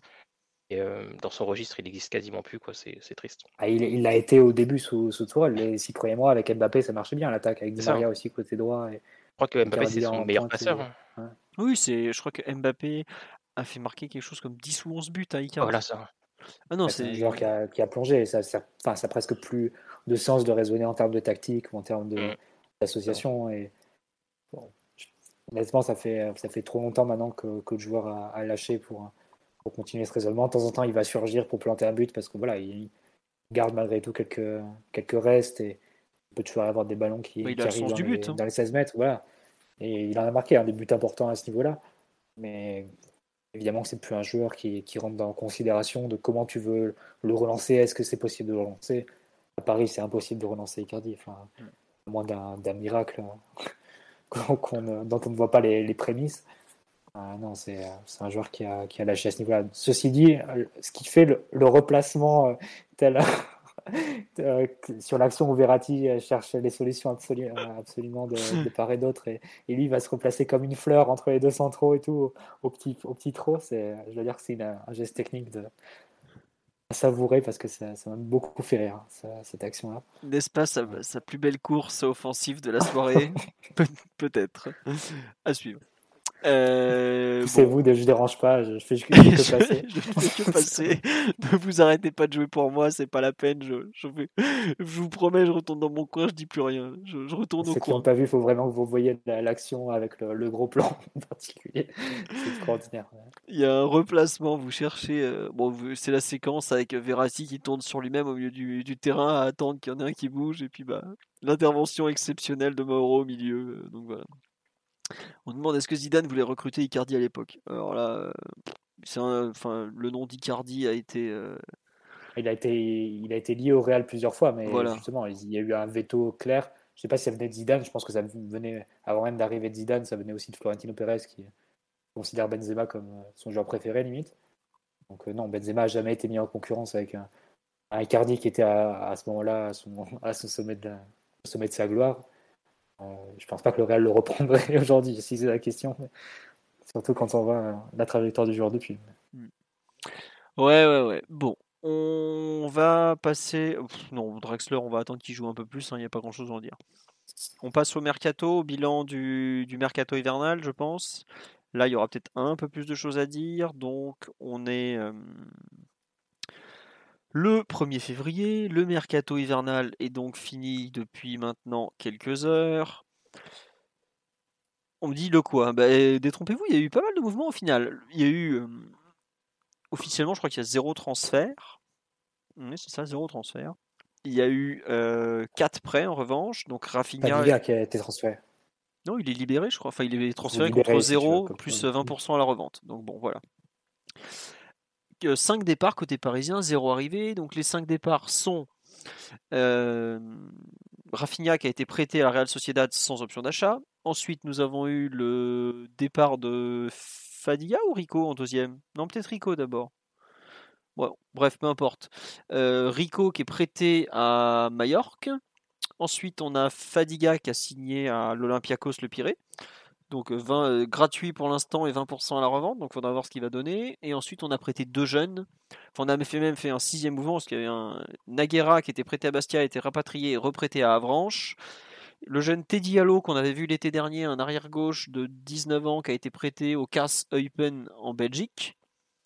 Donc euh, il a, lui, il a commencé à jouer déjà. Et le dernier euh, prêt, c'était, il m'en manque un, aidez-moi. Euh, un jeune encore là. euh, pff, oh là là, attendez, je vais chercher les communiqués de presse du PSG. Je ne le retrouve plus. Il y avait, je me souviens, il y avait un joueur en plus qui a été un joueur Samuel Noro Doria, voilà l'attaquant de Oui, c'est 19 ans, qui a été prêté à la au Sp- à la Spal euh, à la Spal euh, en Italie, qui est un club de D2 italienne, Mathieu, si je me trompe pas, c'est ça, euh, milieu de tableau D2 italienne. Voilà. c'est ça. Bon, euh, le, j'avoue que j'ai oublié de- un des thèmes de PSG Nice. Est-ce que c'est un coup d'arrêt dans la saison? Bah, C'est pas grave, on a déjà assez parlé de PSG Nice vu l'intérêt du match. Quel bilan vous faites de ce mercato? Qui veut se lancer? Euh, Non, Kurzawa n'est pas parti, non, étonnamment. Il est toujours là, lui. Quel bilan vous faites de ce mercato, euh, messieurs? Vas-y, Mathieu, Titi, Ah, allez-y. allez. euh. Vas-y, Titi, ensuite. Bah moi je j'aurais dit que comment dire je m'attendais à enfin j'espérais parce que je m'attendais c'est pas le bon mot j'espérais que qu'on arrive à est-ce que se délester c'est un bon mot est-ce que c'est un mot sympa mais à se délester des certaines certains joueurs qui étaient euh, qui étaient dans l'effectif et qui étaient des indésirables on a réussi à faire partir même s'ils sont ils sont ils ne euh, Rico et, Rafinha Euh, il va rester reste encore euh, un joueur comme Kurzawa qui est toujours là et, d'autres. On, a, essayé de refourguer, selon certaines rumeurs, pas mal de joueurs. Je sais pas si c'est des rumeurs vraies, mais pas mal de joueurs dans des, dans des tentatives d'échange, euh, des deals assez farfelus par, par moment. Euh, mais au final, il n'y a pas eu vraiment de, de, de grands mouvements. Euh, enfin, je trouve. hein. Après, c'est vrai que quand tu, quand tu les listes, il y en a quand même 5-6. On a l'impression que ça fait pas mal, mais sur l'équipe 1, sur les joueurs qui prennent de la place à, l'entraînement. il y en a pas mal qui, qui sont restés finalement. Bah, c'est un problème. Si je peux me permettre, tu as zéro joueur des 24 inscrits sur la liste Ligue des Champions qui ont bougé. Qui est parti. C'est ça. Et par exemple, pour, pour inscrire un Bernat, on a posé la question à Poche en conférence de presse d'avant-match.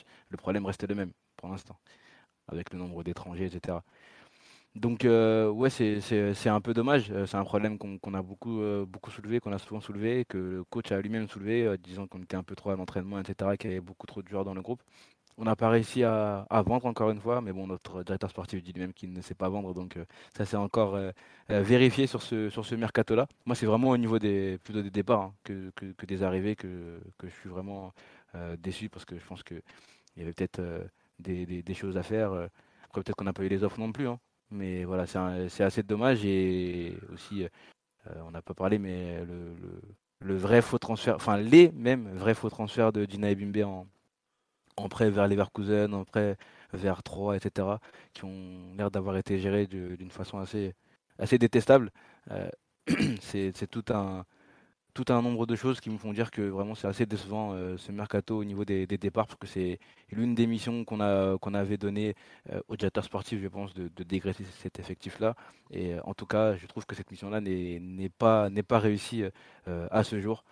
on n'a toujours pas vendu, on n'a toujours pas fait partir certains joueurs, et donc c'est très dommage, quoi.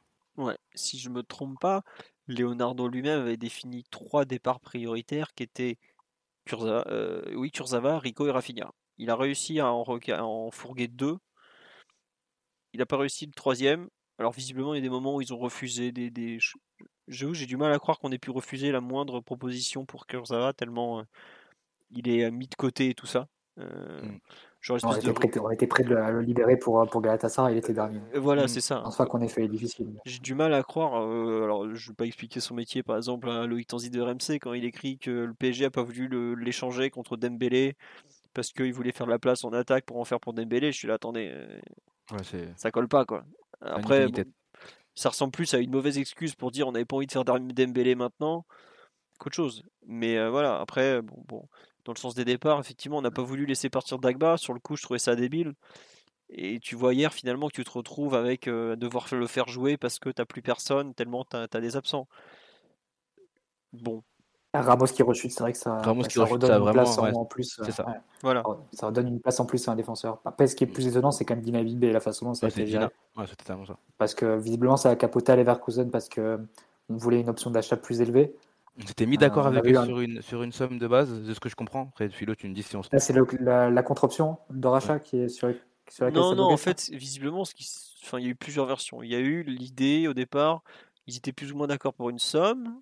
C'est ça puis finalement, en fait, ils n'arrivaient pas, ils arrivaient pas à se mettre d'accord sur la contraption. Après, on a eu la version, en fait, ils sont pas d'accord sur la somme parce que ils s'étaient mis d'accord sur une somme, mais le PSG, ils ont vu que Leverkusen allait vendre euh, Bakir une fortune, donc ils voulaient entre guillemets leur faire payer. Mais au final, euh, il y avait un autre point aussi, c'est que Dina Ebime et le PSG n'ont jamais réussi à se mettre d'accord sur la prolongation. Je pense honnêtement que c'était un dossier qui était beaucoup plus compliqué que ce qu'on a pu dire et que euh, le grand perdant, c'est Dina Bimbe, parce qu'il va passer 4 mois à presque pas jouer, hein, vu qu'on joue plus que deux compétitions. Et je comprends aussi le PSG qui veut pas accepter n'importe quoi sur les options d'achat, les montants d'options d'achat, surtout après avoir fait n'importe quoi l'année dernière avec lui, parce que je vous rappelle que Dina Bimbe, il avait une option d'achat à 4 millions. Dijon, en bout de 15 jours, il savait très bien qu'ils allaient la lever et qu'il repartait pour beaucoup plus cher. Quand il est prêté, il vaut déjà plus que ça. Donc voilà. Mais Dina Bimbe, les montants je comprends aussi le PSG. Tu vends 9 millions alors que tu sais qu'il les vaut, qu'il en vaut déjà plus. Même s'il joue pas beaucoup, ils vont la lever l'option. Donc autant qu'il met, donne l'argent plus vite, quoi. Le problème, Philo, c'est que moi, je, suis d'accord avec de prime abord avec ce raisonnement. Le problème, c'est que la conséquence, c'est que du coup, Dynamique reste. Mm. S'il prolonge pas, tu te retrouves à un an de la fin de son contrat cet été. Mm-hmm. Et là, tu risques de le vendre à une somme inférieure aux 9 ou 10 millions qui étaient euh, euh, que tu as refusé de Leverkusen cet, euh, cet hiver. Donc, euh, au final, est-ce que le calcul aura été positif si tu dois te retrouver à Surtout qu'on n'intégrera pas dans la rotation. Pour dynamiser cet, cet, été pour éviter qu'il parte libre. ça, c'est un peu la, conséquence négative de, de, ce raisonnement. Ouais, non, je, moi je comprends un peu toutes les parties honnêtement. Hein. Pour Dina Bimbe, je suis pas toujours tendre avec Leonardo, mais je trouve que pour le coup, quand il refuse 9 millions d'euros de Leverkusen, bah je comprends. Honnêtement, il a, à mon sens, super mal vendu backer. Tu peux pas, entre guillemets, vendre deux fois d'affilée, mal vendre deux fois d'affilée à un même club, deux joueurs différents. Parce que Gina Bimbe, là, il partait en Allemagne. Mais on sait très bien qu'il finira en Angleterre un jour. Il a totalement le profil Première Ligue. Il est formaté pour ça. Un joueur grand, puissant, qui sait récupérer un ballon, percer ses balles au pied. Allez, c'est bon. Euh, tu peux déjà commencer à regarder les apparts à Smith, mon grand. Tu finiras là-bas. quoi. Donc, euh, je comprends que le PSG soit dur en... avec lui, dans, son cas, en fait. Il y a des moments, euh, pour Kurzawa, limite, je l'aurais proposé à l'OL tous les jours jusqu'à ce qu'il lâche Emerson Palmieri, qu'il le renvoie à Chelsea. Voilà. Il y a des, il des non-départs, en fait, que j'ai plus de mal à expliquer que celui-là. Dagba un peu plus aussi, mais comme tu l'as dit, la santé de Ramos fait que tu as perdu un défenseur, tu sais pas pour combien de temps, parce que le mollet, ça fait un an et demi qu'on en parle du mollet gauche de Ramos. Alors ils n'ont pas précisé, je crois, si c'est le mollet gauche ou le mollet droit. Mais bon, ça veut dire que tu peux pas compter sur lui une fois sur deux, en gros. Et encore, euh, je dis une fois sur deux, il a joué 5 matchs sur 35 depuis qu'il est arrivé, donc ça serait plutôt une fois sur. Euh, tu peux compter sur lui, euh, tu peux pas. On a joué quoi? On a, on a joué 30 matchs depuis qu'il est là, il en a fait 5. Ça veut dire que tu peux compter sur lui une fois sur 6. Donc tu peux pas compter sur lui, quoi. C'est, je trouve que c'est par rapport au, problème, comment dirais-je, par rapport à l'effectif qu'on a, ce qu'on peut considérer et en fait ce qui, ce qui est vraiment capable de, de, rentrer en ligne de compte dans la réflexion des dirigeants qu'on voit pas forcément, il y a je pense beaucoup de, de, de petits critères qui nous ont échappé ou en tout cas ou, en cherchant un peu comme ça on arrive à tomber dessus mais où ça crève pas les yeux au départ quoi en fait. Voilà. Je, je vous laisse en débattre pour justifier le, le fait qu'on ait aussi qu'on ait fait partir aussi peu de joueurs. Je sais pas Fabien ce que tu en penses toi sur les, les départs, non départs. Ah, vraiment comme Titi en fait. C'est moi j'étais resté sur la phrase bah, ce que tu as dit aussi Philo, l'objectif que c'était fixé ou qu'on avait fixé pour Leonardo de voir trois départs. J'aurais espéré avoir un troisième, si possible avec une option d'achat ou une vente définitive, ça aurait été peut-être un peu trop compliqué. Mais ouais, je, je suis déçu. Déçu qu'il n'y ait pas eu ce, départ supplémentaire. On savait que c'était quelque chose qui conditionnait à peu près tout. Ça pouvait conditionner les inscriptions sur la Ligue des Champions, ça pouvait conditionner potentiel recrues, même si j'y croyais pas trop. Euh, ça conditionnait aussi un peu l'intégration de certains jeunes à l'effectif professionnel. Et moi, c'était vraiment ce que j'étais vraiment regardant. Je n'étais pas totalement euh, embarqué sur les rumeurs de transfert entrants, mais j'attendais vraiment beaucoup du euh, mercato dans le sens des départs. Et, et bah là, ça, ça fait quand même pas mal d'éléments qui, qui, vont à charge de Leonardo sur, son retour. Quoi. Et là, il ne lui reste plus énormément d'options pour, pour remplir la, on va dire la, feuille des objectifs. c'est c'est assez, assez, compliqué. Quoi. Surtout quand, si je me rappelle bien, la plupart des départs ont quasiment lieu. c'est presque validé avant le mercato. Je crois les rumeurs Rico et Rafinha, on les entend arriver avant l'ouverture du mercato. Puis après, il se passe rien pendant toute la période. quoi. C'est jusqu'au dernier jour où ça s'emballe un petit peu. Alors après, c'est certainement le jeu des agents, etc., du club qui fait fuiter des, choses. Alors des clubs qui font n'importe quoi aussi. Hein. N'oublie pas les clubs qui font n'importe quoi, ils sont nombreux. Là, visiblement, on a proposé à peu près l'intégralité de nos milieux de terrain à Tottenham, hormis Verratti. oui, ils en ont pas voulu, ou plutôt les, les, joueurs, soit ils en ont pas voulu, soit les joueurs n'ont pas voulu partir. Je crois que Danilo a visiblement été proposé en Italie euh, quelques ah. équipes aussi, notamment la, Roma. Mais ouais, on sait que c'est très compliqué. Honnêtement, c'est des joueurs qui partiront seulement une fois que tu les auras mis en dehors de la Ligue des, de la, Ligue des Champions. Et tu auras recruté quelqu'un à leur place avant, en fait. Ce qui s'est passé pour Rafinha, ce qui s'est passé pour, euh, Rico, mais les faire partir a priori, euh, alors qu'ils n'ont pas leur place menacée directement dans, dans l'effectif, dans le groupe, et qui jouent, c'est très compliqué de, de, de, les convaincre. Donc, ça, malheureusement, je ne vois pas d'autre méthode que le fait de, passer outre, de recruter à leur poste, du coup de les faire descendre dans, la hiérarchie et, de les contraindre à, retardement ou bien dans la même session de mercato à partir parce qu'ils auront été déclassés et sans option de, jouer. Et on voit que ça, malgré tout, c'est pas une méthode infaillible vu que Kurzawa, ça n'a pas fonctionné avec lui, du moins sur, ces, six, euh, ces deux sessions de mercato entre l'hiver et, et l'été dernier. Et voilà, donc euh, ça sera encore un, autre chantier sur, euh, sur l'été prochain avec les, tous les retours de prêt qu'il va y avoir aussi. Oh oui, oh là oui. Entre Areola, Sarabia, euh, Rico Rafinha du coup. Bulka qui va être acheté, ouais. Bon, Bulka, je pense qu'à 2 millions, sachant que Nice, ça parle beaucoup d'un départ de Benitez une fois qu'il aura le passeport français. Je suis pas sûr qu'on revoit Bulka. Il a l'air de, faire son trou. bon. Mais il y a mm. énormément, énormément de joueurs. Bah, attends, je suis parti voir la... Kalimwendo aussi, sans qui revenir. Ouais, Kalimwendo aussi. Attendez, euh, Bulka, Innocent, bon lui il est déjà revenu, et bah, après les autres, vous les avez cités. Quoi. Oh, mais je parlais surtout des, des gros enfin, des joueurs d'équipe première en fait. Pembele. Des salaires importants et qu'il va falloir euh, réussir à caser. Ariola, en plus, il sera un an de la fin de son contrat. Il va falloir le vendre directement, mais s'il joue pas au West Ham, c'est compliqué aussi. Enfin bref, il y a plein de dossiers qui vont être euh, la table durant le, durant le mois de, de juin, juillet, août. Après, sur la question des, arrivées, ben, c'est vrai que Dombele aurait été une, certaine opportunité. On verra ce qu'il donne à, Lyon. L'avantage, c'est qu'on l'aura sous les yeux. Donc, euh, s'il y a des regrets à avoir, on, saura assez vite en fonction de quel est son état de forme à Lyon. Même si, bon, évidemment, c'est pas transposable le contexte dans lequel il va être à, Lyon et, le contexte dans lequel il aurait été au PSG. Je pense qu'on a bien compris en voyant les, matchs récents de l'équipe que euh, le genre de, rustine, de joueurs que tu prends. Euh, un peu sur, des, sur des opportunités comme ça, au final, ça te déplace pas tellement le, niveau de l'équipe et, la rigueur, ça a presque plus le, l'effet de, tirer le, joueur en question vers le bas, en fait. C'est-à-dire qu'il arrive dans une équipe qui ne tourne pas, qui a des, des problèmes de, fonctionnement collectif, qui a aussi des, visiblement des problèmes de fonctionnement interne en termes des, capacités à pousser les joueurs à, à l'exigence, à l'auto-exigence. Euh, et à vraiment utiliser le maximum de leur potentiel. Globalement, il y a très peu de joueurs qui sont dans ce cas au, PSG et tu as plutôt tendance à voir des joueurs qui, qui, sont, qui sont poussés vers le bas une fois, une fois euh, arrivés au PSG.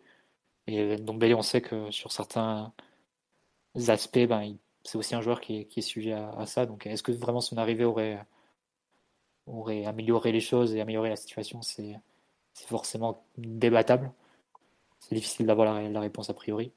Et quant à Dembélé, par contre, j'ai été absolument horrifié de la, de, la rumeur euh, de, de veille de Mercato. J'espère qu'il n'y avait rien de vrai à ce niveau-là, que c'était juste euh, du jeu de, de Moussa Sissoko. Parce que, Qui est l'agent, pour ceux qui ne savent pas. Hein. Parce qu'honnêtement, euh, je pense que même des dirigeants sous acide garderaient la, la, la, lucidité nécessaire pour comprendre que c'est l'idée à la con, mais vraiment la pire idée à la con possible que tu peux avoir au PSG de, de recruter Ousmane Dembélé en ce moment. Omar, viens vite. Omar, viens vite, il y a Mathieu qui divague. Ouais, j'en profite euh, que Omar n'est pas là, mais voilà. Je fais la liste globalement des, du type de joueurs qui ne fonctionnent pas au PSG sous QSI, et même avant, c'est quoi? C'est des joueurs peu professionnels qui n'ont pas beaucoup d'ambition, des joueurs qui sont régulièrement blessés, des joueurs de région parisienne, des joueurs qui, euh, qui ont des problèmes extrasportifs. Dembélé, c'est pas qu'il coche un ou deux de ses critères, c'est qu'il les coche tous et il les coche avec mention en plus. Donc, euh, c'est honnêtement, c'est vraiment le, ah, dernier techniquement, techniquement, Évreux, c'est pas en région parisienne. c'est vrai, mais il a des, je crois qu'il a des acquaintances quand même dans, dans la région. Bref, je pense qu'on aura l'occasion d'en reparler hein, de, ce dossier pour, pour l'été, j'imagine, parce que tu vas, tu vas venir dribbler avec moi avec Ousmane, tu vas voir Mathieu. Tu, tu, tu n'as pas compris euh, quel était cet homme euh, encore. Bah, je pense, voilà, j'ai assez confiance dans le, dans le cirque PSG pour, pour refaire une tentative pour Ousmane euh, cet été. Et voilà, je suis plutôt content qu'on l'ait évité euh, cet hiver. Le, le, le, joueur semble vouloir la première ligue. Enfin, je sais pas, ça parlait beaucoup de, de, première ligue pour lui, qu'il aimait beaucoup ça. Ouais. Donc, euh, je pense que ce sera plutôt la première ligue pour lui cet été. Bah, en tout cas, c'est son ambition visiblement de, mm. Puis globalement, je pense que Dembélé a été tellement saoulé par les médias espagnols qui sont en permanence comme ça collés aux joueurs la, comment dirais-je la, quiétude londonienne dont qu'apprécient beaucoup les joueurs euh, lui doit, pas mal le tenter à mon avis quoi. Donc euh, je serais pas du tout surpris de le retrouver en, Angleterre euh, où certes les tabloïds sortent des gros trucs des fois mais tu peux avoir une vie en étant très très très peinard et jamais embêté comme comme je pense qu'il le souhaite. Donc euh, voilà, les 11 minutes au Stardust euh, et autres euh, guignoleries catalanes ne doivent pas du tout lui manquer. Voilà. sur les, arrivées, finalement personne. Fabien, un regret sur le fait qu'on ait pris personne ou pas du tout? Mmh, honnêtement, sur la façon dont les, les, les rumeurs sont apparues, je pense notamment au KN Nombélé, il y avait moi, enfin, peut-être avoir un, peu plus de recul sur le dossier. J'avais l'impression moi, j'ai eu l'impression que le board n'était pas forcément très chaud pour se positionner sur ce joueur-là. Et alors, on sait que le mercato, c'est des mercatos d'ajustement. Bon, il y a certains qui réalisent des gros mercatos sur les mercatos, d'hiver, mais je suis un peu comme, comme Mathieu, quoi. Je pense que c'est beaucoup d'interrogations. Et je ne sais pas si ça va vraiment solutionné le, les soucis actuels du PSG. Ça aurait peut-être aussi, enfin, je pense que c'était à 50-50. Est-ce que ça aurait ajusté, réajusté le niveau de l'équipe ou est-ce que ça aurait juste repoussé les échéances un peu plus tard? Je me dis, voilà, se, concentrer sur un mercato estival où il y a plus de données sur la table. aussi la problématique de comment ça va se passer la fin de saison avec l'entraîneur en poste, essentiellement le directeur sportif. Parce il y avait c'était peut-être un risque d'essayer de, se positionner sur des joueurs comme ça avec des options d'achat quasi obligatoires euh, ou des contrats à longue durée derrière. C'était, je pense que c'est bien de. Moi, je suis plutôt rassuré que le fait que le PSG ne soit pas parti dans un, dans un truc un peu trop, trop compliqué et trop, trop, trop suspect. Encore une fois, il ne s'agit pas de remettre en cause le talent de, de qui voilà. un talent euh, gigantesque, mais si, tu, si, on doit faire un mini bilan des, des recrutements du PSG, euh, ces dernières années et, euh, en particulier cet été. C'est assez frappant en fait de voir l'écart de trajectoire entre d'un côté Donnarumma, Hakimi, Nuno Mendes et de l'autre Wijnaldum, Messi, euh, Ramos, sans, sans enterrer encore les trois, même si si Ramos a quand même une jambe et demie dans le, corbillard. Il n'y a, que le mollet touché qui sort du corbillard. C'est ça. Mais bon, on, comprend quand même que, le, que les joueurs qui, qui apportent quand même, c'est les, joueurs plutôt jeunes sur une phase ascendante qui viennent au PSG avec une certaine fin, une certaine, avec des choses à démontrer encore et un statut à, affirmer. Et ce serait sans quelques pistes de réflexion sans doute pour, euh, pour l'été prochain, pour là où tu dois faire ta, campagne d'achat et pour donner un autre coup de fouet à, cette équipe, même si tu étends un peu. Moiskin, par exemple, l'arrivée l'an dernier, c'est un joueur qui a intrinsèquement moins de talent que, les autres joueurs du compartiment offensif du PSG ou que les Hakimi Donnarumma ou Nuno Mendes aussi. Mais par sa fraîcheur, par sa spontanéité, par le fait qu'il était jeune, par le, dynamisme qu'il pouvait apporter, tu voyais directement qu'il entraînait une autre. Euh, qu'il apportait autre chose en fait, et du coup, et que son apport était clairement visible en fait dans, l'équipe qu'on a actuellement. Donc c'est sans doute sur, ce type de profil, je pense qu'il faut qu'il faut commencer à regarder. Et ce ne sont pas des, joueurs qui sont euh, soit au repus de titre, soit avec un historique de, de blessures ou de, problèmes de se laisser aller ou de manque d'ambition personnelle, ce genre de choses. Et j'en viens à penser que, en étant l'un des plus grands fans de, possibles de, de Pogba, j'en viens à penser qu'en voyant la trajectoire des différentes recrues qu'on a pu faire ces, ces dernières années, que ce serait une, une, autre des idées à la con du PSG de recruter cet été. Donc, bah, euh, donc je m'attendais à 12 ou 20, ça, donc, euh, ouais, non, mais c'est dire à quel point le, je sais pas, le, le fait que dans cet environnement actuel du PSG, et la capacité à ce que des joueurs qui euh, ont déjà fait leur carrière et aussi ont des, des, fragilités physiques ou bien sur le plan, sur le plan mental, voilà, se laissent un peu aller. Ce genre de critères ou ce genre de, caractéristiques font que ces joueurs-là coulent deviennent des poids pour le club, euh, à sauter beaucoup de matchs, à devenir pas du tout euh, disponible et ce genre de choses. Euh, au final, est-ce que ce serait pas mieux maintenant de vraiment de, mettre de côté ce genre de pistes qui peuvent être clinquantes, etc., et, d'aller plutôt chercher des joueurs dans, dans, la lignée de ceux qui ont réussi depuis l'été dernier, c'est-à-dire les Donnarumma, Kimi et, Nuno Mendes. Ah, moi, c'est un peu l'état de ma réflexion sortir de après 7-8 mois de compétition en, 2021-2022 et au sortir de ce mercato d'hiver au PSG. Très bien. Bah, moi j'avoue que sur les départs, je, je pensais même qu'on n'arriverait pas à expulser Rico de, l'effectif. Je, le voyais bien s'accrocher euh, à sa coupe de champagne en loge pour encore un certain temps. Mais par contre, j'ai un vrai regret sur Ndombele. Euh, et un, euh, Fabien, pardon, t'en as un peu dit un truc et j'ai un peu l'impression qu'on que le coach le voulait, ça c'est évident. Hein. Je pense que Pochettino le voulait parce qu'il voit très bien comme du terrain, il n'a pas des joueurs de très grande qualité, mais qu'on a trouvé à peu près toutes les excuses possibles pour ne pas le faire. Je crois que c'est ce que tu disais, Mathieu, euh, lors du dernier podcast, c'est que si c'est qu'une une histoire de place dans l'effectif ou tout, tu, en fais, tu en trouves de la place. Quoi. Si c'est une question de, salaire, pareil, on est le PSG, on file des salaires démesurés à des gens, euh, voilà. Et c'est marrant, c'est que tout ce que soi-disant Tottenham nous demandait, bizarrement, Tottenham a accepté beaucoup moins pour, euh, Ndombele, comme pour tous les autres joueurs qui sont partis en prêt. Euh, je sais pas si, enfin, si vous vous rendez compte, en gros, Tottenham devait se séparer de trois joueurs qui étaient, enfin, voulait, pardon, qui étaient Ndombele, Lo Celso et Dele Ali.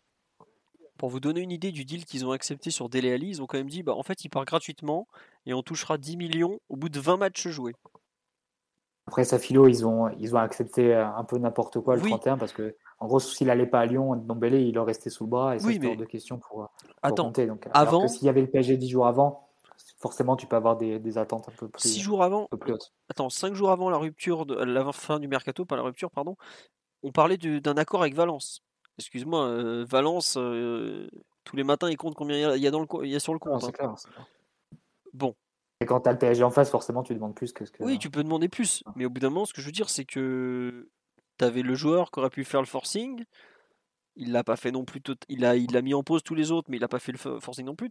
Tu as vraiment l'impression que le PSG, en fait, ne voulait, au moins une partie du PSG, ne voulait pas vraiment faire d'efforts pour Ndombele et considérait que bah voilà, faut, faut se débrouiller avec ça quoi. Et c'est un peu ce qui me gêne, c'est euh, j'avais déjà eu cette impression sur un dossier euh, où en gros tu dis au coach oui on va faire ce qu'on peut puis en fait on peut pas. Bon, sur Boateng à l'époque de, de, de et Antero mais ça c'est connu mais même plus récemment ou, ou l'an dernier. Ouais, voilà, Dele Alli, où finalement, je me demande si on a vraiment bougé. Après, l'an dernier, Lévy avait pas compris qu'il fallait, il fallait couper le cordon et que c'était mort pour lui. Mais Ouais, il mettait ça un peu sur le dos de Mourinho en disant. voilà, c'est ça. Ouais. Mais je sais pas, je trouve que le dossier Ndombele il est vraiment bizarre. Que pour moi, on avait un vrai besoin de qualité au milieu du terrain.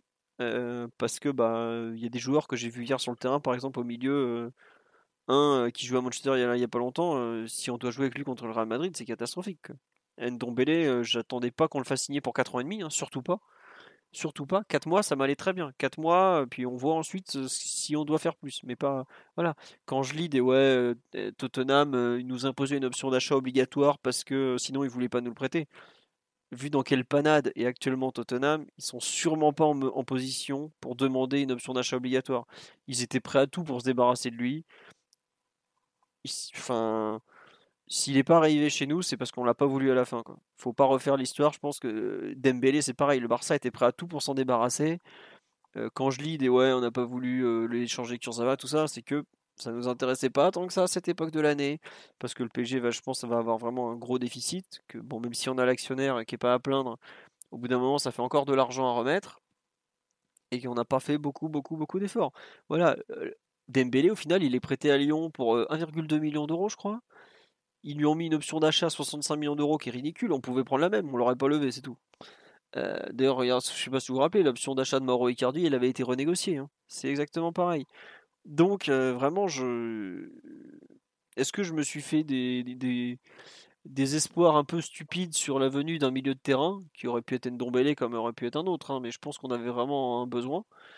Bon, voilà, mais c'est vrai qu'on me dit sur live, on peut plus faire de, de cadeaux à Pochettino vu qu'il part en juin, mais c'est pour ça, peut-être que c'est ça, mais peut-être surtout que. Enfin, je veux dire, c'est pour ça qu'il y a des prêts en fait. C'est, je comprends qu'on fasse pas un transfert parce qu'il y aura probablement séparation entre les deux parties, mais au moins qu'on fasse des prêts pour quelques mois pour lui donner le plus d'armes possible parce que bah. euh, comment il s'appelle Messi, il a signé deux ans. Mbappé, il est en fin de contrat en juin. Des fenêtres pour gagner la Ligue des Champions avec euh, une équipe pareille, il n'y en a plus beaucoup. hein. Mbappé, qui est probablement un des trois meilleurs joueurs au monde, la probabilité la plus forte, c'est qu'au 30 juin prochain, ça soit terminé, monsieur. euh, on a passé cinq années ensemble, mais désormais, je, suis, signe au Real Madrid. Donc c'est un peu ce qui me, ce gêne. euh. Euh, Sur le live, on me dit on a l'impression que la direction s'en moque de cette saison. Bah, c'est un peu ça. Et il y a pas mal de petits trucs qui qui me laisse à penser ça et je trouve ce mercato ça va encore dans ce sens-là. Ah, tu trouves qu'ils sont en manque de la saison? Bah franchement, j'ai pas je sais pas, je Parce que- ressens Parce pas que euh, pourtant, au départ, comme je disais, ce- enfin, comme je disais ce matin, c'est, ça, ça ressemblait plus à une tentative de one shot, tu vois, donc de tout, Ouais, mais tout et tout de suite, tu vois, win now, comme on dit en mais regarde. Moi, je suis d'accord sur la conclusion que tu fais, Philo, sur le fait que globalement, si on fait pas de Ndombele, c'est qu'on l'a pas voulu. voilà, ouais. Que euh, si on l'avait vraiment voulu, on, on aurait trouvé moyen de se mettre d'accord avec Tottenham. Par contre, le, je je vois pas les mêmes causes en fait, ou plutôt les mêmes raisons. Toi, tu dirais que c'est parce que glo- globalement, on ne veut pas satisfaire un entraîneur qui, euh, Mm. qui, euh, bah, Qui va pas partir. s'éterniser à Paris. moi, je, enfin, tu peux le voir aussi de façon en se disant est-ce que le PSG était vraiment convaincu de la plus-value qu'aurait apporté Ndombele Ndombele qui arriverait fin, fin janvier, est-ce que le PSG était convaincu de, la plus-value, notamment en vue du Real qui arrive dans 15 jours? Après, peut-être que le PSG, si le PSG a raisonné comme ça, peut-être que le PSG a, a, eu tort. Ça, on verra en fonction de comment Ndombele va performer à Lyon sur les 4 mois. Et, et c'est clair que s'il arrache tout à l'OL, tu, tu, seras forcé d'avoir quelques regrets, même si les, les contextes ne sont pas les mêmes. Mm. Mais euh, je pense que c'est à la base de la réflexion du PSG, c'est de se dire est-ce que ça vaut vraiment le coup de, prendre un joueur qui va être une rustine et que tu vas pas vraiment intégrer un temps euh, en vis-à-vis du Real? Et qui peut très bien se, perdre sur les, les 4-6 mois qu'il va faire à, Paris. Donc, euh. tu vois, pour revenir un peu sur ce que j'ai dit j'ai l'impression que les, les, dirigeants sont même pas super impliqués dans la saison. C'est que on a quand même fait une quantité de matchs dégueulasses euh, non négligeables. Il y a eu des trucs assez graves, genre, bah, enfin, quand je dis assez grave, euh, il y a eu pas mal d'affaires extrasportives et tout ça, et t'as l'impression qu'il n'y a aucune remise en question, aucune remise en cause, quoi. Rien que ça, je trouve pas ça normal. Il y a eu des moments où Nasser, euh, il a montré les gros yeux quand même parce qu'il était pas content. Là, cette année, il n'y a rien de tout ça, quoi. on a l'impression qu'on attend la fin de cycle un peu, quoi. Et c'est un peu ce qui me laisse à penser que c'est pour ça qu'ils n'ont pas non plus énormément bougé sur Ndombele. Euh, autre chose, on me dit, est-ce qu'on fait pas une Dombélé pour une question d'équilibre de vestiaire? Bah je pense pas parce que l'objectif, alors est-ce qu'il est toujours d'actualité? On peut commencer à se poser des questions. L'objectif numéro un du club, ça a toujours été de prolonger Mbappé. Je sais pas, faire venir un de ses potes en équipe de France comme Léon Dombélé, qui est un joueur qu'il apprécie, ça me paraît être une bonne idée euh, pour garder ton joueur numéro un. L'équilibre du vestiaire, tout le monde sait qu'il est très très penché côté Amérique du Sud, enfin au moins une époque. Pareil, ça te permet de rééquilibrer un peu. Dans les listes, les UFA, pardon, il rentre, puisqu'il est français. on a une place pour un français ou un formé au club. Bon, il y a beaucoup de choses qui me laissent à, qui me disent, qui me font dire en tout cas qu'on n'a pas voulu tant que ça faire venir ce milieu de terrain qui cochait quelques cases, même si oui, on me dit est-ce qu'il sera prêt, il n'aura pas le temps d'être prêt avant la Ligue des Champions? Euh, on a parlé du dossier Ndombele pendant 10 jours. Si on voulait le faire vite et bien, allez, au pire, on le faisait signer le 31 euh, janvier. Il a joué en, en milieu de mois avec Tottenham. Il a joué une bonne partie après la partie de saison. En deux matchs, il est au moins apte à faire une demi-heure ou, une grosse demi-heure au moins en Ligue des Champions. Il est professionnel le type quand même. Il n'est pas blessé. Hein. Il a joué même encore en janvier, je, répète. Hein. Il a joué cette saison un peu moins de 1000 minutes. C'est 1,5 fois plus que Draxler qui était titulaire hier soir par exemple. Donc il n'est pas inapte hein, non plus. Je pense qu'on le verra peut-être pas titulaire la semaine prochaine avec Lyon. Il pouvait pas jouer ce soir là parce qu'ils ont battu Marseille sans lui. Mais euh, je ne serais pas surpris qu'il soit dans pas loin du 11 de départ dès, dès samedi ou dimanche prochain. Je sais pas quand il joue Lyon. Donc euh, bon. Voilà, c'est un peu mon regret, c'est de ne pas avoir fait d'efforts pour, euh, pour renforcer avec un ou deux bons coups ce, cet effectif où il y a quand même des manques assez monstrueux. Quoi. Voilà. Même ne pas tenté peut-être un ailier français, j'ai pas de nom en tête, hein, qui, aurait pu compléter l'effectif pour apporter un peu d'explosivité. J'ai été surpris qu'on n'essaye pas, parce qu'il y avait eu des rumeurs comme quoi on tenterait peut-être de faire un petit attaquant en fin de mercato, on n'a eu aucun bruit. Ah, si, il y a Dembélé, mais lui, c'est un cas à part. Quoi. Entre son salaire et tout le, truc, c'est compliqué. Quoi. Voilà. Un peu surpris de mon côté. Mathieu, Fabien, Titi, est-ce que tu voulais rajouter quelque chose sur ce mercato hivernal qui vient de se terminer? Non. Pas le moindre mot, bah dis donc. Non, non. pas grand chose de Bon, il restera pas dans les annales, mais un peu comme tous les mercatos d'hiver au final. Quoi. Ça, reporte juste le fichier purge euh, au prochain mercato. il peut parler du fichier purge, Mathieu, au pire. Mais... bah non, mais. Il y a quelques ajouts euh, sur le fichier, malheureusement. à chaque match, il rajoute un nom, Mathieu. C'est ça le problème. Je crois que je vais plutôt faire un fichier euh, qui est à garder, qui est à sauver du marasme. Mais... Ça risque d'être un fichier assez light. Euh, on me dit de parler des, féminines, mais oui, on va finir sur ça, effectivement. Euh, ça a été la seule satisfaction du week-end, puisqu'elles ont gagné 3-0 euh, contre Lyon samedi après, si je ne me trompe pas, je dis 3-0 ou 3-1, j'ai un léger doute, mais c'était bien samedi après en tout cas. 3-0, ouais, c'est ça. On a éclaté l'OL, donc c'était la Coupe de France, ouverture du score de Sandy Baltimore, oui, si je ne me trompe pas, oui, c'est ça. Euh, sur un centre de Dabritz. Le 2-0, c'est Diani euh, sur une contre-attaque lancée par euh, Lawrence. Et le 3-0, c'est Katoto qui a marqué de la, sur un tacle sur, suite à un centre en toute fin de rencontre. Donc 3-0, une très très belle performance des, filles, vraiment, qui ont fait un super match. Et merci à Didier Olé-Nicole qui nous a fait un, qui nous a accordé un long, long entretien euh, qui a été publié la semaine dernière en deux parties sur le site qui était vachement intéressant. Même pour ceux qui suivent pas le football féminin, euh, il y a beaucoup un peu d'approches sur comment ça se passe et tout ça, sa remise en question par rapport au football euh, masculin dont il est issu. Donc c'était vraiment, vraiment cool. Et si, vous voulez le lire, n'hésitez pas, vous tapez, je crois, sur Google Culture PG Interview Olé Nicole, vous devez trouver ça facilement. C'est peut-être pas aussi intéressant pour ceux qui, qui l'ont lu que l'interview de Jesus Perez, qui est un truc vraiment assez lunaire et, hors sol par rapport à ce qu'on peut trouver en termes de communication habituellement par les entraîneurs, mais euh, voilà. Et euh, un point sur la prolongation des jeunes, bah, pour l'instant il n'y a rien de nouveau.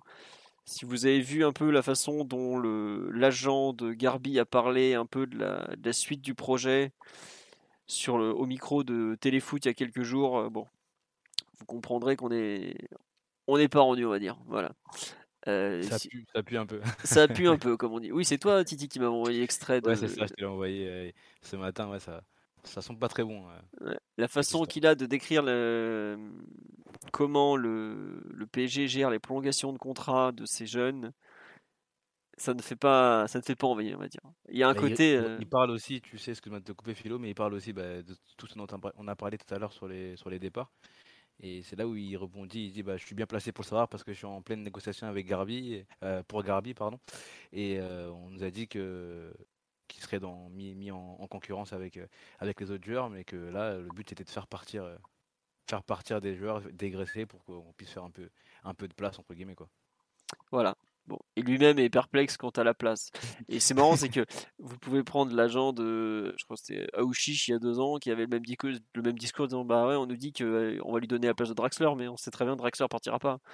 Bah, deux ans plus tard, et Draxler a prolongé de trois ans, et Aouchiche, lui, n'a pas percé grand chose, et euh, il a failli partir de Saint-Etienne cet hiver d'ailleurs. Mais bon.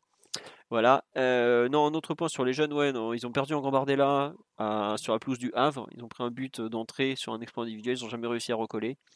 Donc on a quand même perdu dans le même week-end la Coupe de France et la Gambardella.